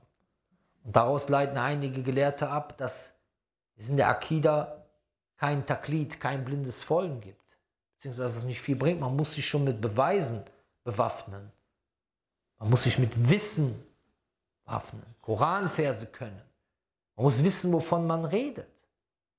Und ehrlich gesagt, so wie man stirbt, so wird man auferweckt. Und meistens stirbt man so, wie man gelebt hat. Und eine große Gnadengabe ist es, dass man kurz vor seinem Tod sagen kann, La ilaha illallah Muhammad Rasulullah, dass man die Shahada sagen kann. Meint jemand, wenn er das ganze Leben nur Party gemacht hat und Allahs Buch hinter seinem Rücken gelassen hat, dass allein den Erfolg gibt, dass die letzten Worte die Shahara sind? In der Regel nicht. In der Regel sind die letzten Worte, dass er nach seiner Freundin ruft. In der Regel sind die letzten Worte, dass er die Begegnung mit Allah hasst. Wisst ihr warum? Weil er nichts für die Begegnung mit Allah getan hat. فمن كان يرجو لقاء ربي فليعمل عملا صالحا ولا يشرك بعبادة ربي أحدا Und wer Hoffnung auf die Begegnung mit seinem Herrn hat, der soll Gutes tun und im Gottesdienst seinem Herrn niemandem beigesellen. Das ist derjenige, der wahre Berechtigung hat, Hoffnung zu haben auf das Treffen mit Allah und der die wahre Berechtigung hat, im Grab gefestigt zu werden. يثبت الله الذين آمنوا بالقول الثابت في الحياة الدنيا وفي الآخرة. Allah wird diejenigen mit dem festen Wort festigen, Shahada, dass er diese Fragen beantworten kann, die glauben, im Diesseits und im Jenseits, kann er diese Frage beantworten. Habe gehört, was die Menschen gesagt haben und ich habe das wiederholt. Das ist das, was viele sagen werden. Das ist das, was viele sagen. So. Dann ist eine Frage, was sagen welche, die zu einer anderen Zeit gelebt haben? Zum Beispiel zu einer Zeit, wo ein anderer Prophet da gewesen ist. Die Engel sagen, wer ist dieser Mann, der zu euch gesandt wurde? Und hier muss man davon ausgehen, dass sie dann den Namen des Propheten angeben, der zu ihnen gesandt wurde. Zum Beispiel, jemand ist gestorben, zur Zeit von Musa hat dann Musa geglaubt, dass er dann diesen Propheten angibt. إذ كان مؤمنا لمسؤولين في كبر حالين إن كان مؤمنا أجاب ربي الله وإسلام ديني ومحمد نبي فينادي مناد من السماء أن صدق عبدي فافرشوه من الجنة والبسوه من الجنة وافتح له بابا إلى الجنة ويفسى له مدى بصره also das Grab wird auch für ihn bereit gemacht. Das ist die erste Situation, die wir gerade bei dem Gläubigen beschrieben haben. وإن كان غير ذلك يقول ها ها لا أدري سمعت الناس يقولون شيئا فقلته. Die andere sagen, ich habe die Menschen gehört, wie sie was gesagt haben, so habe ich es auch gesagt. Hier ist etwas sehr wichtig, Leute. Muslim zu sein bedeutet nicht unbedingt, dass man Muslim bleibt. Man muss sich verdient machen für diese Religion. Man muss Beweise lernen von dieser Religion. Ansonsten ist man gerade hier in dieser Gesellschaft in einer riesengroßen Gefahr. Nämlich in der Gefahr, dass man irgendwann stirbt, irgendwann stirbt und verloren ist. Denn die Schubuhat können kurz vom Tod kommen. Der Scheitan, die Scheinargumente können kurz vom Tod kommen. Der Scheitan, ja, der Satan, der wartet auf diese Situation, wo die Schwäche kommt. Wenn du keine Argumente für deine Religion hast, schau dir mal an, wie viele Muslime können jetzt noch nicht mal sagen, warum sie Muslime sind. Warum bist du Muslim? Äh, äh, äh, äh, ja, äh, meine Mama, mein Papa, ja, so, äh, ja. Er hat keinen Plan von der Religion. Ich kann sagen, ich habe das Wort Allahs gelesen und habe nirgendwo gesehen, dass der allmächtige Gott so perfekt beschrieben wurde im Koran. Ich habe das Leben des Propheten gelesen, habe gesehen, dass dieser Mensch Wunder gewirkt hat, dass dieser Mensch gelebt hat, ein charakterliches Vorbild gewesen ist, dass diese Religion keinen Fehler von, kurz zusammengefasst. Ich habe Argumente, die mich stärken. Aber wenn du dich nie damit beschäftigst, und deswegen ist die Dauer auch so wichtig. Es gibt wirklich manche Leute, die kommen dann, wenn wir solche Vorträge machen für Nichtmuslime und sagen dann, ja, ähm, ähm, wir brauchen richtiges Wissen. Das ist richtiges Wissen. Die Sahaba wussten, warum sie an den Propheten zum glauben. Oder dachtest du, das haben die nicht gewusst? Das sind ganz wichtige Dinge, die wir verstehen müssen und die man der Jugend beibringen muss. Die man der Jugend beibringen muss. Ich wollte noch etwas betonen zu der Befragung im Grab. Ja? Weil, ähm, wenn wir den Text des Hadithes sehen, der von der Befragung im Grab redet, dann wird gesagt, Wer ist dieser Mann, der zu euch entsandt wurde? Und daraus kann man ableiten, weil man davon ausgehen muss, dass jeder im Jenseits gleich behandelt wird, dass jemand, der vor dem Propheten gelebt hat, zum Beispiel zur Zeit von Isa, zur Zeit von Musa oder zur Zeit von irgendeinem Propheten, der zu ihnen oder Gesandte, der zu ihnen gesandt wurde, dass er dann den Namen des Gesandten sagen sollte, der zu ihm gesandt wurde. Allerdings wird das nicht ganz glasklar in dem Hadith genannt. Ja?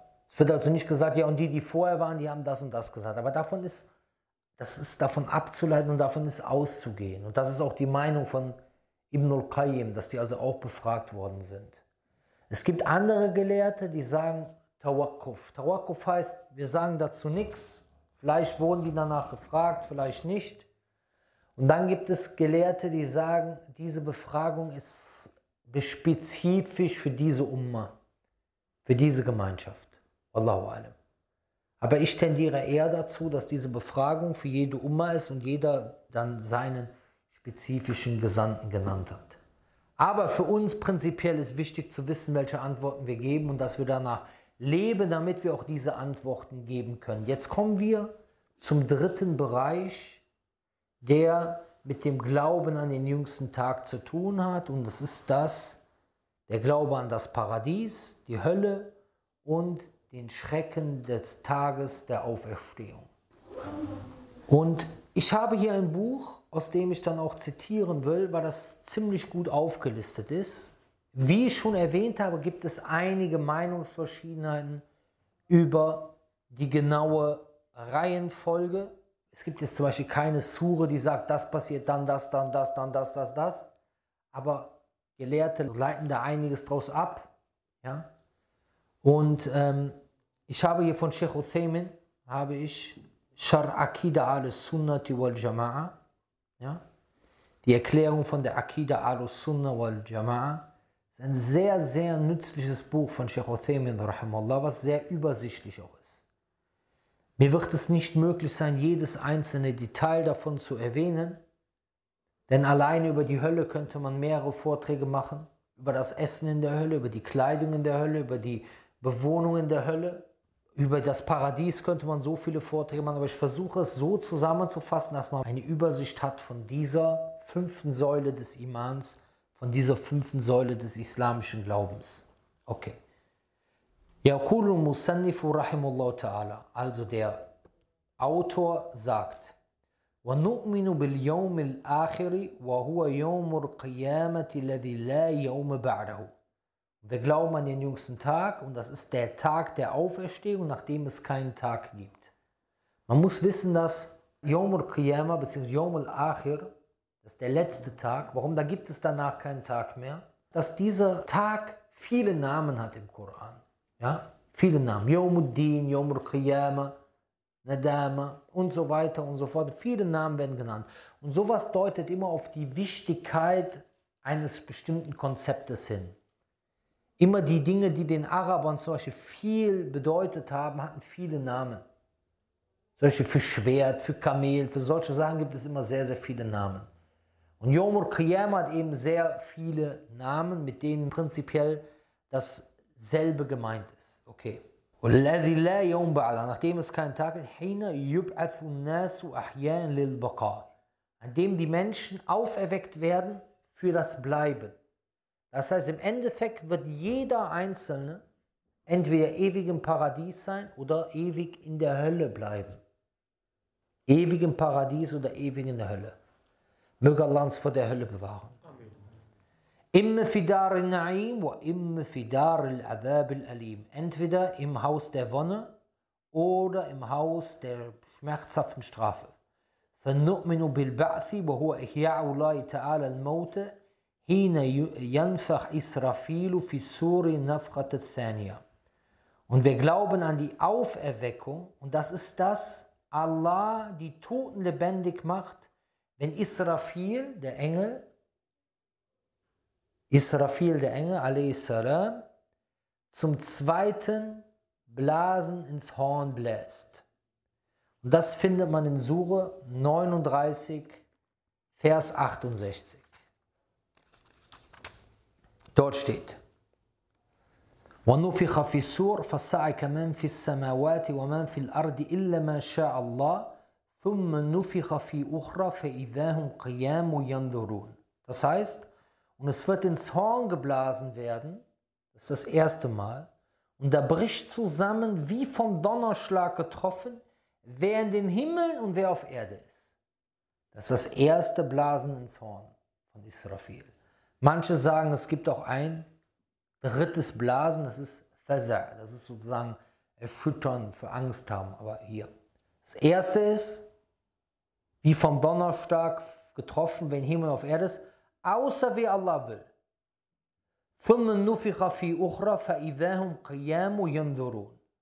Hierauf wird ein weiteres Mal hineingeblasen, da stehen sie sogleich auf und schauen.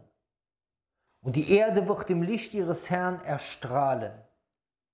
Das ist praktisch jetzt die Erweckung. Die Toten kommen aus ihren Gräbern raus. Was für ein gewaltiger Tag. Und da gibt es so viele Beschreibungen von. Ja? So. Das dazu. So. Jetzt geht es weiter. So. Erstmal, dieser Tag, jetzt wo die Toten erweckt werden, aus ihren Gräbern hinauskommen, das ist die nächste Stufe. Das ist die nächste Stufe. Wir haben verschiedene Stufen im Leben. Einmal, was?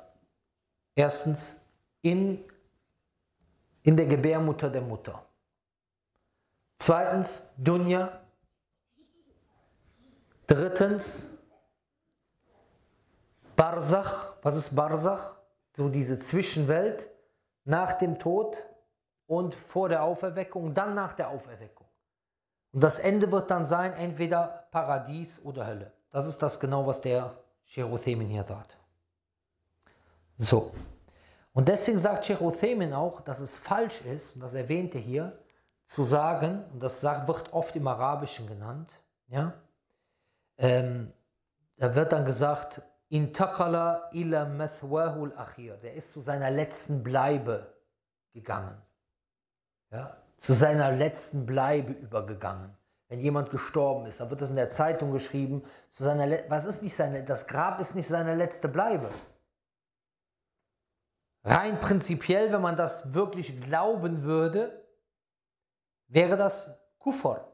Weil das ist nicht die letzte Bleibe. Die letzte Bleibe ist entweder Paradies oder Hölle. Aber zunächst ist man im Grab.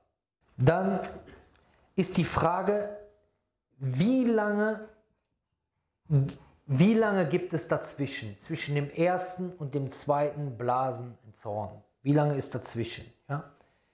So. ونفخ في أخرى أفاد الآية الكريمة أن بين نفختين مهلة لأن ثم لترتيب والتراخي فما هي قال أبو هريرة رضي الله تعالى عنه فيما رواه عن النبي عليه الصلاة والسلام أن بينهما أربعين فسألوه أربعين يوما أو أربعين شهرا فكلما قالوا شيء قال أبيت يعني أنني لا أخبركم بذلك Das heißt, es sind 40 dazwischen. Also sie haben gefragt, was? 40 Jahre, 40 Tage, 40 Monate, 40 was? Aber er sagte, ich weigere mich. Das heißt, er gibt keine Auskunft darüber. Das heißt, es ist eine kurze Zeit dazwischen. Und der Prophet hat das nicht berichtet, wie lange, und das zeigt, wir müssen das auch nicht wissen, wie lange dazwischen ist. Weil wenn das wichtig wäre für uns, dann hätte es uns berichtet. فيقوم الناس من قبورهم لرب العالمين هفاة بالنعال عراة بالثياب غرلا بالختان Und die Menschen stehen auf ihren Gräbern auf zu ihrem Herrn, nackt ohne Kleidung, barfuß, ohne Schuhe und unbeschnitten. Alle zusammen. Männer, Frauen etc. Jetzt ist die Frage, was ist jetzt beispielsweise jemand, der die Hand abgeschnitten bekommen hat? Weil zum Beispiel die Vorhaut wird abgeschnitten. Ja, so. Und dann kommt man aber wieder aus den Gräbern raus, wie man gewesen ist. Was ist, wenn jemand die Hand abgeschnitten bekommen hat? Ist davon auszugehen in diesem Zusammenhang, dass er genau wieder so zur Welt kommt, wie er gewesen ist. Das heißt, wenn die Vorhaut wieder zurückgekommen ist, ist auch davon auszugehen, dass seine Hand etc. zurückkommt. So, jetzt werden die versammelt. Und da stehen alle zusammen in einer riesengroßen, muss man sich vorstellen, Gedränge. Männer, Frauen, alle nackt. Und hier hat Aisha radiallahu anha danach gefragt, wie kann das sein? Alle sind dort auf einmal nackt, aber es schaut keiner nach jemand anderem. Warum? Weil die haben andere Sachen zu tun, als nach dem anderen Geschlecht zu schauen. Die Furcht an diesem Tag ist zu gewaltig. Die Furcht an diesem Tag ist zu gewaltig und das muss man sich vorstellen. Da kann man sich wieder einigermaßen denken, wie krass dieser Tag ist. يبصرونهم يود المجرم لو يفتدي من عذاب يومئذ ببنيه وصاحبته وأخيه die, die werden es zu sehen bekommen. An diesem Tag wird der Mujrim hoffen, dass er sich von seiner Strafe loskaufen kann. Mit seinen Kindern. Kannst du dir vorstellen, die Sache ist so gewaltig. فإذا جاءت الصاخة wenn der ohrenbetäubende Schall kommt. Was passiert dann? يوم يفر المرء من أخيه An jenem Tag wird eine Person vor seinem Bruder fliehen. وأمه وأبيه vor seiner Mutter und vor seinem Vater.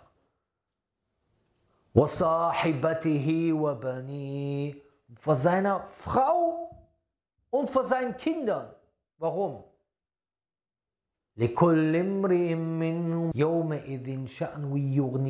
Jeder hat an diesem Tag genug mit sich selber zu tun. Hast genug eigene Probleme. Der Tag ist zu krass. Und wie lange dauert das? Diese Versammlung, nachdem in das Horn geblasen wird, fünf 50.000 Jahre. 50.000 Jahre. Das muss man sich mal vorstellen. Und dann kommt die Sonne herab bis auf eine Meile. Bis auf eine Meile. Ganz nah, sodass es so heiß ist, dass einige schwitzen werden. Und je nachdem, wie deine Taten waren, wird der Schweiß umso höher an deinem Körper stehen. Muss man sich mal vorstellen. Jetzt kommt wieder jemand, ja, wie will das denn gehen? Warum geht denn der Schweiß nicht runter? Und wie können die das überhaupt aushalten, so heiß unter der Sonne? Ja, Allah hat die Macht dazu, dich das aushalten zu lassen, weil wir ja am jüngsten Tag sind. Das ist es ja nun mal. Das ist ja nun mal jetzt eine andere Welt. Wie ich das eben erklärt habe, mit der vierdimensionalen Welt. Wenn Allah gewollt hätte, würden wir wie Comicmenschen auf einem Blatt Papier leben. Leben wir aber nicht. Wir können die Welt nur in Zeit, Ort, Höhe, Breite etc. verstehen. Anders können wir das nicht verstehen. Das ist dieser krasse Tag. Das ist dieser krasse Tag. Und jetzt muss man sich vorstellen, wie lange leben wir? Manche leben nur 50 Jahre. Viele sind schon vor dem 50. Lebensjahr gestorben. 500 Jahre wird keiner heutzutage zumindest. 5000 schon mal gar nicht. 50.000 Jahre. Und das ist nur der Anfang. Das ist nur der Anfang von Yom al-Qiyamah. Wie lange bleibst du vor im Grab? Geh mal zu einem Friedhof. Und schau mal auf die Gräber. Die meisten sind schon lange ausgehoben. Aber manchmal siehst du Gräber, die sind schon länger tot, als sie gelebt haben. Aber in den meisten Fällen werden die ausgehoben. Wie lange sind manche in den Gräbern? Die meisten sind länger in den Gräbern, als sie gelebt haben. Okay, tausende Jahre. Aber wie lange genau? Überleg mal, der Prophet a.s. ist jetzt schon ungefähr 1400 Jahre tot. Mehr als 1400 Jahre tot, überleg mal. 50.000 Jahre ist nur die erste Stufe, wo die Sonne herabkommt, man nackt ist, dort steht. Und diese Hitze und der Schweiß. Und an dem Tag gibt es sieben Leute, die einen Schatten bekommen von Allah subhanahu wa ta'ala.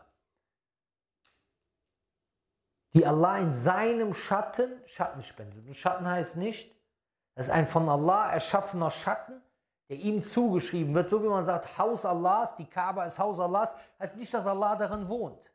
Heißt nicht, die Sonne ist zwischen Allah und äh, de, de, dem Boden, okay? Aber das ist ein spezifischer Schatten. Und unter anderem, wer diesen Schatten bekommt, ist ein Jugendlicher, der in der Ibadatillah aufgewachsen ist, eine Person, dessen Herzen verbunden sind zur Moschee. Das heißt, jemand, der immer gerne in der Moschee ist, immer zur Moschee, die Gebete in den Moscheen macht, die Unterrichte mitmacht, etc. Jemand, dessen rechte Hand spendet, dass die linke es nicht sieht und jemand, der alleine ist und Allah gedenkt und dabei weint. Das sind unter anderem diejenigen, diejenigen, die diesen Schatten bekommen. Wenn wir überlegen, 50.000 Jahre, subhanallah, dann müssen wir uns wirklich bemühen, diesen Schatten zu bekommen, subhanallah. Und dann ist das noch jemand, der für Allah jemanden geliebt hat, wegen Allah geliebt und wegen Allah getrennt. Lieben wir wirklich für Allah subhanahu wa ta'ala, ist das einfach nur ein Wort auf der Zunge. Ich liebe dich für Allah. Das sind sehr, sehr wichtige, sehr, sehr wichtige Punkte. So. Die Menschen sind total verzweifelt, die wollen, dass es losgeht. Und im Endeffekt gibt es die große Shafa'atul Uzma, damit mit der Abrechnung endlich angefangen wird. Und die Menschen gehen zu verschiedenen Menschen. Sie gehen zu Adam, sie gehen zu Nuh, sie gehen zu Ibrahim, sie gehen zu Musa, sie gehen zu Isa. Alle haben eine Entschuldigung vorzubringen. Und der Prophet والسلام, sagt, Ana laha, Ana laha. Ich bin dafür, ich bin, das ist meine Aufgabe, das ist meine Aufgabe. Und er macht Sujud vor dem Thron Allahs. Und Allah sagt zu ihm, Irfa ra'sak, hebe deinen Kopf hoch, mache Shafa'a, Fürsprache und die Fürsprache wird dir gewährt. So. Was passiert als nächstes? Bücher werden verteilt, beziehungsweise das, was aufgezeichnet wurde, wird verteilt werden. Ja. Und hier wird beispielsweise, hier wird beispielsweise erwähnt, وَنُؤْمِنُ بِالصَّحَائِفِ الْأَعْمَالِ تُعْتَ بِالْيَمِينِ وَمِنْ وَرَاءِ الظُّهُورِ بِالشِّمَالِ Wir glauben an die Aufzeichnungen der Taten. Sie werden in die rechte Hand gegeben oder hinter dem Rücken in die linke Hand gegeben. Ja? Zum Beispiel, hier steht, und wer hat die Taten aufgezeichnet? Die Engel haben diese Taten aufgezeichnet. Das haben wir schon in dem Vortrag, die zweite Säule, der Glaube an die Engel. Das finden wir zum Beispiel in Sure 50, Vers 18. إذ يتلقى المتلقيان عن اليمين وعن الشمال قعيد ما يلفظ من قول إلا لديه رقيب عتيد. Ja? Er erwähnt kein Wort, außer dass bei ihm jemand ist, der beobachtet bereit ist, um das aufzuzeichnen. Alles wird also aufgezeichnet. So. Und die Bücher werden verteilt und dann sehen wir, wie die Ungerechten darauf reagieren. Und deswegen ist der Glaube an das Jenseits so wichtig. Wir finden das in Sure 18, Sure Kaf, Vers 49. Was sagen die? وَوُلِيَ الْكِتَابِ Und das Buch wird vorgelegt. فَتَرَى الْمُجْرِمِينَ مُشْفِقِينَ مِمَّا فِي Und dann siehst du die Verbrecherischen, siehst du, Mushfiqine in Sorge bezüglich dessen, was darin ist. Was sagen sie dann? ما لهذا الكتاب لا يغادر صغيرة ولا كبيرة إلا أحصاها Es lässt nichts Kleines und nichts Großes, außer dass es es aufgezeichnet hat. Was sagt uns das? Erstens, keine kleine Sünde unterschätzen und keine kleine gute Tat unterschätzen. Denn jede gute Tat, jede gute Tat ist an diesem Tag viel wert. Was haben wir gesagt? Wir haben gesagt, an einer Stelle steht, ja, وَأَمَّا مَنْ أُوتِيَ كِتَابَهُ بِشِمَالِهِ der dessen Buch in die linke Hand gegeben wird. Und an anderer Stelle steht, der dessen Buch hinter dem Rücken gegeben wird. Das ist ganz bekannt bei den Shubuhat der christlichen Missionare, dass der mitkommt, hier guck mal, ein Widerspruch. Was haben wir gesagt? Das ist kein Widerspruch, sondern er kriegt von hinten in die linke Hand. Die Übeltäter. Okay. Und das sind solche Verse, Subhanallah, ich möchte, dass ihr euch die mal durch den Kopf gehen lässt. Stell dir vor, an diesem Tag bist du dort, du kriegst das Buch in die Hand. فأما من أوتي كتابه بيمينه فيقول هاؤم اقرءوا كتابي Der, dem das Buch in die rechte Hand gegeben wird, der sagt, hier ist mein Buch, lies dieses Buch. Inni dhanantu anni mulaqin hisabiya. Ich war überzeugt, dass ich meine Abrechnung bekommen werde. Was ist dann das Ergebnis davon? Der freut sich darüber. Stell dir vor, was das für eine Freude ist. Wisst ihr, was für mich eine große Freude bis heute war, dass ich Abitur gemacht habe? Ich habe mir zwar nie viel Mühe in der Schule gegeben, aber trotzdem ist es immer noch eine Freude für mich. Ich habe das gepackt. Was muss das für eine Freude sein, wenn du an diesem Tag dort stehst, nach 50.000 Jahren, nach der Chauffeur, und dann werden die Bücher verteilt und du kriegst das Buch in die rechte Hand. Subhanallah. Und was ist mit dem anderen? Der sagt, Ja laytani lam uta kitabiya. Da hat die Linke gesagt, oh weh, mir hätte ich das Buch nie bekommen. Walam adri ma hisabiya. Würde ich meine Abrechnung gar nicht kennen.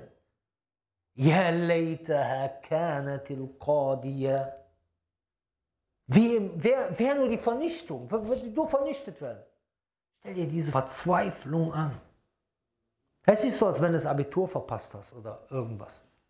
Das ist die absolute Verzweiflung. Jetzt hast du wirklich richtig ins Klo gegriffen, subhanallah. Jetzt ist absolut, absolute Katastrophe ist das jetzt. Ja, und dann steht hier in, in Chicago, man utiya kitabu yamini fasawfa yuhasabu hisaba yasira. Und der, den das Buch in die rechte Hand gegeben wird, der wird eine leichte Abrechnung bekommen. Was ist mit leichter Abrechnung gemeint? الحساب اليسير أن الله عز وجل يخلو بعبد المؤمن وليس عنده أحد. Ja? Dass er mit dem alleine ist und dann schlägt er ihm die, die Taten vor, ja? seine Sünden. Und dann sagt er ihm, Veralter Kedda wa Kedda, du hast dieses und jenes gemacht. Ja? Bis diese Person dann denkt, boah, ist vernichtet. Weil jeder von uns hat Sünden. Aber Allah ist dann sozusagen, hat eine alleinige Abrechnung mit ihm, sagt, guck mal, du hast das, das, das, das, der denkt, er ist vernichtet. Und dann wird zu ihm gesagt, hätte idhanna halaka yakulullah ta'ala, inni kat satartuha alayk fi dunya wa inni aghfiruha laka al Ich habe sie in der Dunya, habe ich Sitter gemacht, sie verdeckt und heute vergebe ich sie dir. Boah. Guck mal, der hat das Buch schon bekommen, dann kriegt er eine leichte Abrechnung, dann denkt er wieder, boah, werden die Zarten aufgezählt, boah, jetzt bin ich vielleicht doch verloren. Ja, ich habe, hat das Buch zu die Rechte bekommen, die große Freude jetzt, wird auf einmal alles aufgezählt, noch mehr erinnert, wie sehr du Allah brauchst, dann, ich habe dir vergeben. Oh. Alhamdulillah, Alhamdulillah, es wurde ihm doch vergeben. Das ist die leichte Abrechnung. So, und dann wird gesagt, und wer also diskutiert wird über die Abrechnung, der wird auch bestraft, der kriegt eine Bestrafung dabei. Ja? Das eine ist Hisab Yasir und das andere ist نقاش also منوكش الحساب. so dann ويقول الله تعالى وينقلب لأهل مسرور und er kehrt zurück erfreut zu seiner Familie so dann وربا يكون الناس في غم وهم لكنه مسرور وعلم من هذه الآية الكريمة أن الحساب يقع بعد يعطى الإنسان كتابه Das heißt, nun hieraus weiß man, dass der Hisab, also die Abrechnung, dann nachdem ist, nachdem die Person das Buch bekommen hat. Ja, also das ist die Reihenfolge hier. Ja. ثم بعد ذلك إذا تأمله وراجه yuhasabu alay wa yunaqish. Und dann wird er darauf, also wird dann damit abgerechnet und yunaqish wird darüber diskutiert, also was er gemacht hat. فإديان Kitab yakunu qabla الحساب also ist das Geben des Buches vor der Abrechnung. Danach wird abgerechnet, wird gewogen. Das heißt, die Bücher wurden verteilt, es wurde Hisab gemacht, dann werden die Taten nochmal auf die Waage gelegt. Kommt das nächste nochmal. Hier ist erstmal die erste Frage. Wir haben gesagt, der Gläubige bekommt das Buch in die rechte Hand, der Ungläubige bekommt das Buch in die linke Hand. Was ist mit dem Muslim, der schlecht gewesen ist? Allahu alam. Allahu alam.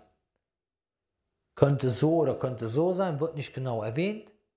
Aber was ist wichtig für uns? Wir müssen verstehen, diese Verse sind immer für uns eine Medizin. Dass wir uns sagen und verinnerlicht das, wir müssen das verinnerlichen, ich will das Buch in die rechte Hand bekommen. فأما من أوتي كتابه بيمينه فيقول هاؤم اقرءوا كتابي إني ظننت أني ملاك حسابي فهو في عيشة راضية في جنة عالية قطوفها دانية. كلوا واشربوا هنيئا بما أسلفتم في الأيام الخالية. وأما من أوتي كتابه بشماله فيقول يا ليتني لم أوت كتابية ولم أدر ما حسابية. يا ليتها كانت القاضية. Marna anni malia. Mein Vermögen hat mir nichts gebracht. Halaka anni sultania. Mein Macht ist verloren. Was passiert dann? Nehmt ihn, packt ihn und fettet ihn fest. Und dann in die Hölle, in Jahim, setzt ihn aus. ثم في سلسلة ذرها سبعون ذراعا فاسلكوا Hierauf steckt ihn in eine Kette, deren Länge 70 Ellen ist. Subhanallah. Subhanallah, auf jeden Fall. Weiter im Text. وَنُؤْمِنُ بِالْمَوَّزِينِ تُودَعُ يَوْمَ الْقِيَامَةِ فَلَا تُظْلَمْ نَفْسٌ شَيْئًا Dann werden die Wagen aufgestellt und keiner Seele wird Unrecht geschehen. فمن يعمل مثقال ذرة خيرا يرى ومن يعمل مثقال ذرة شرا يرى. Ja? Das kennen wir alle, diesen Vers. Wer nur ein Staubkörnchen Gutes getan hat, der wird es sehen. Und wer ein Staubkörnchen Schlechtes getan hat, wird es sehen. Wieder wie eben. Guck mal den Zusammenhang. Was haben wir eben gesagt? Wir haben eben gesagt, ja, لا يغادر صغيرة ولا كبيرة إلا أحصاها. Nichts Kleines und nichts Großes wird gelassen, außer dass es aufgezeichnet ist. Jetzt die Waage, was ist hier? Ja? Jedes Staubkörnchen, alles wird abgemessen. Wozu soll uns das führen? Keine kleine gute Tat unterschätzen und keine kleine Sünde unterschätzen. So. فمن خفت موازينه فأولئك الذين خسروا أنفسهم und die, dessen Waagschalen leicht sind, ja, so sind diese, die ihre Seelen verloren haben und Jahannam ewig bleiben. Das Feuer schlägt in ihre Gesichter, ja, und sie sind darin erblasst. Das ist das, wie Allah subhanahu wa ta'ala dies perfekt beschreibt. Dann wissen wir noch etwas. Jede gute Tat wird verzehnfacht. Allahu Akbar. Man bil hasanati falau ashru amthaliha. Surah An'am, Vers 160. Das gehört zu der Huld von Allah subhanahu wa ta'ala. So. So, und jetzt erklärt der Sheikh noch etwas. Dieses Wort Mawazid ist eigentlich die Mehrzahl. Ja? An anderer Stelle wird Mizan genannt. Zum Beispiel ein Hadith sagt der Prophet a.s. Kalimatani habibatani al-Rahman khafifatani al-Lisan thaqilatani fil Mizan. Ja? Das heißt, zwei Worte, sie sind leicht auf der Zunge, beliebt beim Allerbarmer, schwer in der Waagschale. Subhanallah wa bihamdi, subhanallah al-Adi. Und dann sagt, er, sagt der Sheikh hier, wie ist das zu vereinbaren? Mal hört man Mawazin und einmal Mizan, dann sagt er, Al-Jam bainahuma yasir jiddan, wa huwa anna al-Mawazin jumiat imma li kathrati ma yuzan biha, wa imma li kathratiha bi'itibar ashras kullu insanin lahu Mizan. Eine Sache, die ja hier erwähnt ist, weil halt eine Waage, aber jeder Mensch hat also seine Waage. باعتبار الأشخاص كل إنسان له ميزان. Ja, so. Und dann gibt es noch andere Erklärungen dafür. Aber wie gesagt, das ist also kein kein Widerspruch. Jetzt ist die Frage, was wird genau gewogen in der Waagschale? Was wird in der Waage genau gewogen? So, das ist sehr interessant ist das. So, هل يوزن العمل أو يوزن العامل أو توزن الصحائف? Wird die Tat gewogen oder wird der, derjenige, der die Tat gemacht hat, gewogen oder werden die Sahaif gewogen? Das heißt, die Schriften, wo das aufgeschrieben ist, wird das gewogen. Was wird jetzt genau gewogen? So, was sagt er hier? Ja. Er sagt, alles davon ist überliefert worden. Ja. Zum Beispiel wird von Ibn Mas'ud überliefert, أنه خرج يمشي ذات يوم وكانت الريح شديدة ja, also der ist an einem Tag gegangen und da kam ein heftiger, ein heftiger Wind und er hat so sein Untergewand hochgemacht und da hat man seine dünnen, dünne Beine gesehen, dünne Waden gesehen, die ganz dünn waren. Ja? Und da haben dann einige haben dann eine Bemerkung gemacht, wie dünn diese Waden sind. Dann sagte der Prophet, dass diese dünnen Beine in der Waagschale schwerer sind als der Berg Uhud. Das heißt, hier ist der Täter, der, der die Tat macht. Das deutet darauf hin, dass derjenige, der die Tat macht, gewogen wird.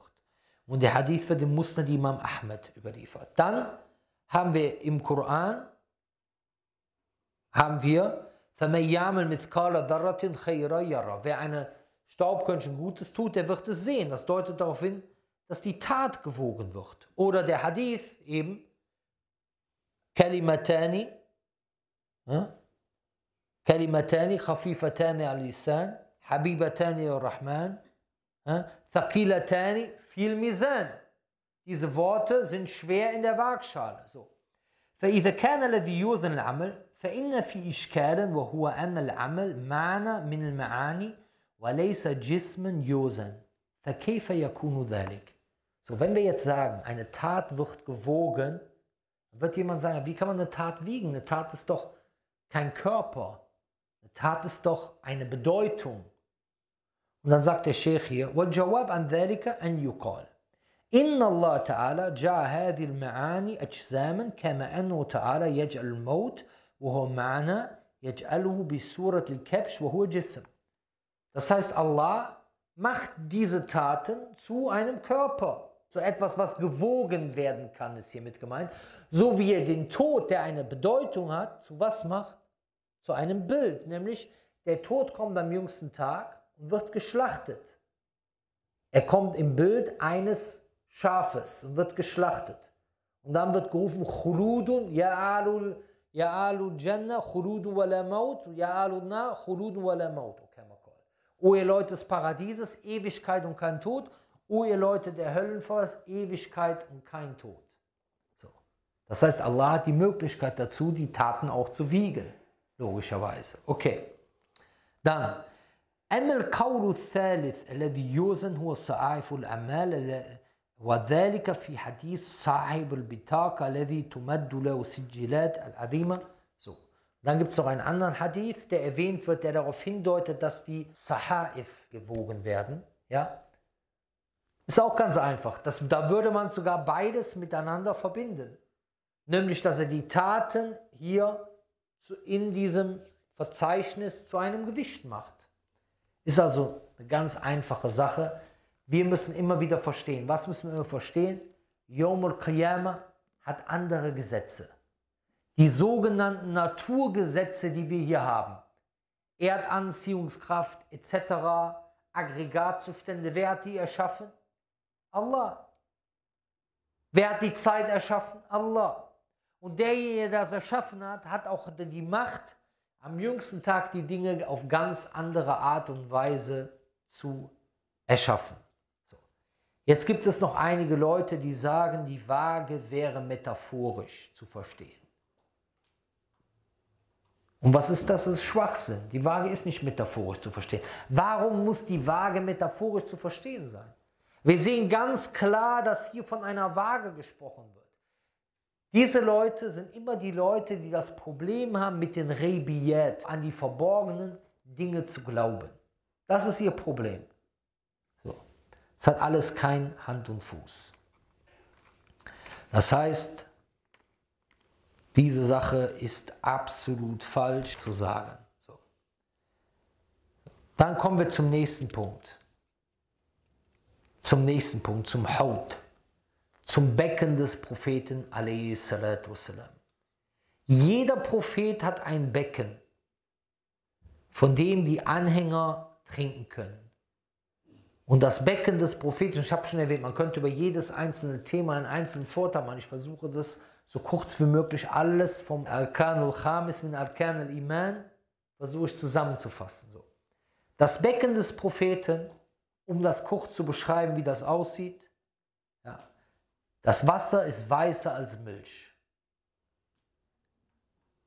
und süßer als Honig und besser riechend als Misk, ist einen Monat breit und lang und hat Gefäße wie die Sterne.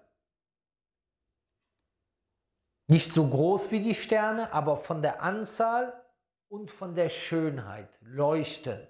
Ja? Und wer davon trinkt, hat nie mehr Durst.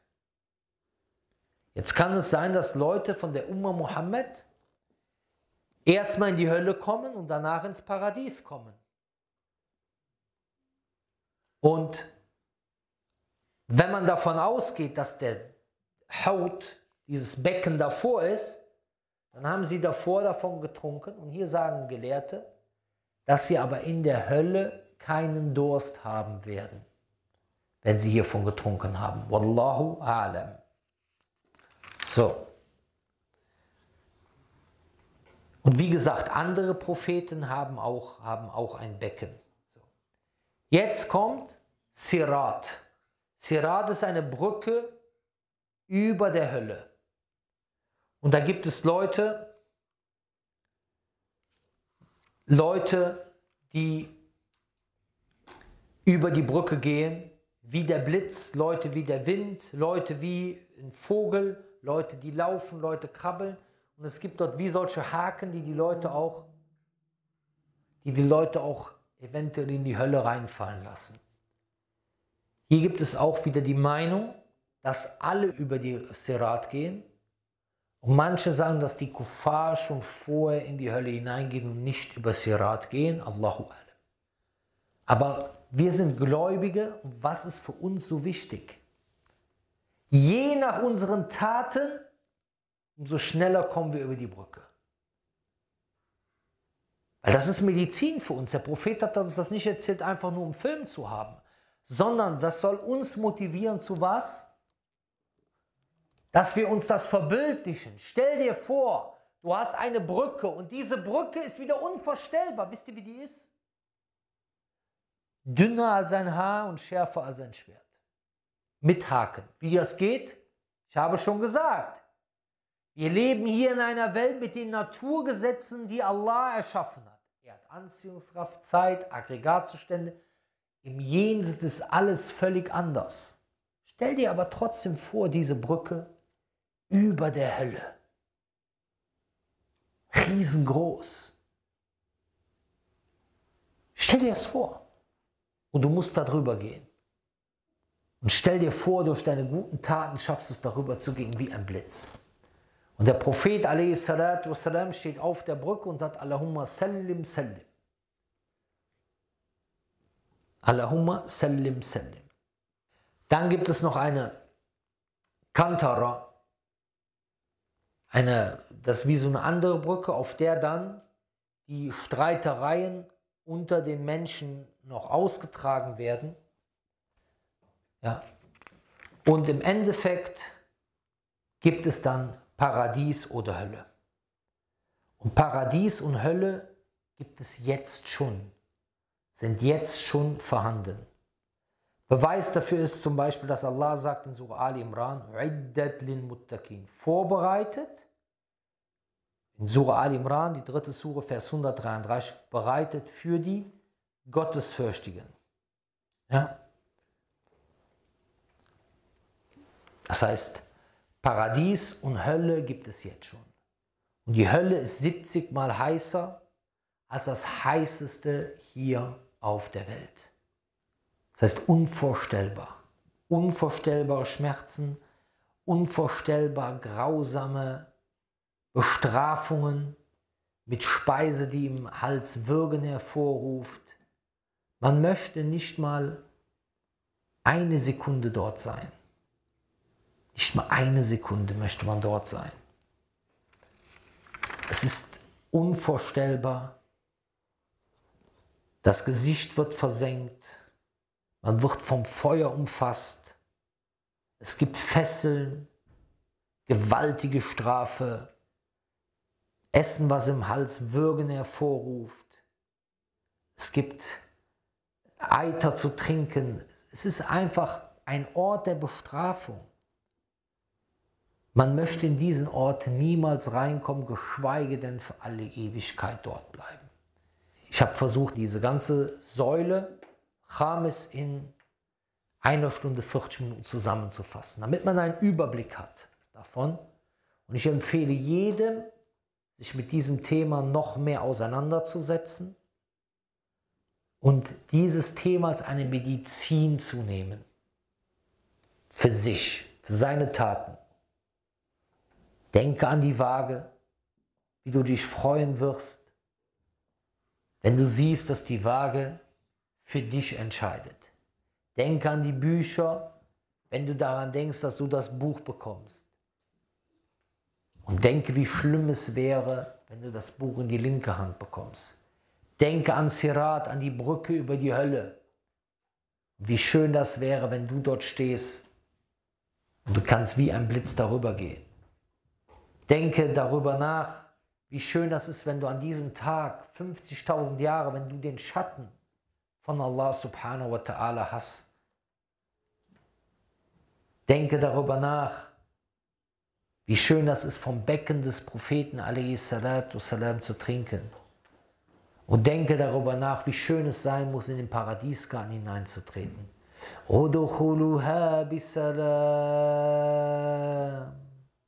ذلك يوم الخلود لهم ما يشاءون فيها ولدينا مزيد Tretet in ihn ein in Friede. Dies ist der Tag der Ewigkeit. Dort gibt es für sie, was sie wollen und bei uns gibt es noch mehr. Und das Schönste, was man im Paradies bekommen kann, ist, Allah zu sehen. Und das ist wieder etwas, was wir uns überhaupt nicht vorstellen können. Das Erste, was zu essen, und im Paradies gibt es die schönsten Sachen zu essen. Und man kann es zusammenfassen mit einem heiligen Hadith, wo der Prophet sagt, dass Allah sagt, Inni adadtu li'ibari salihin ma la aynun ra'at wa la udhunun sami'at wa la khata ala qalbi bashar.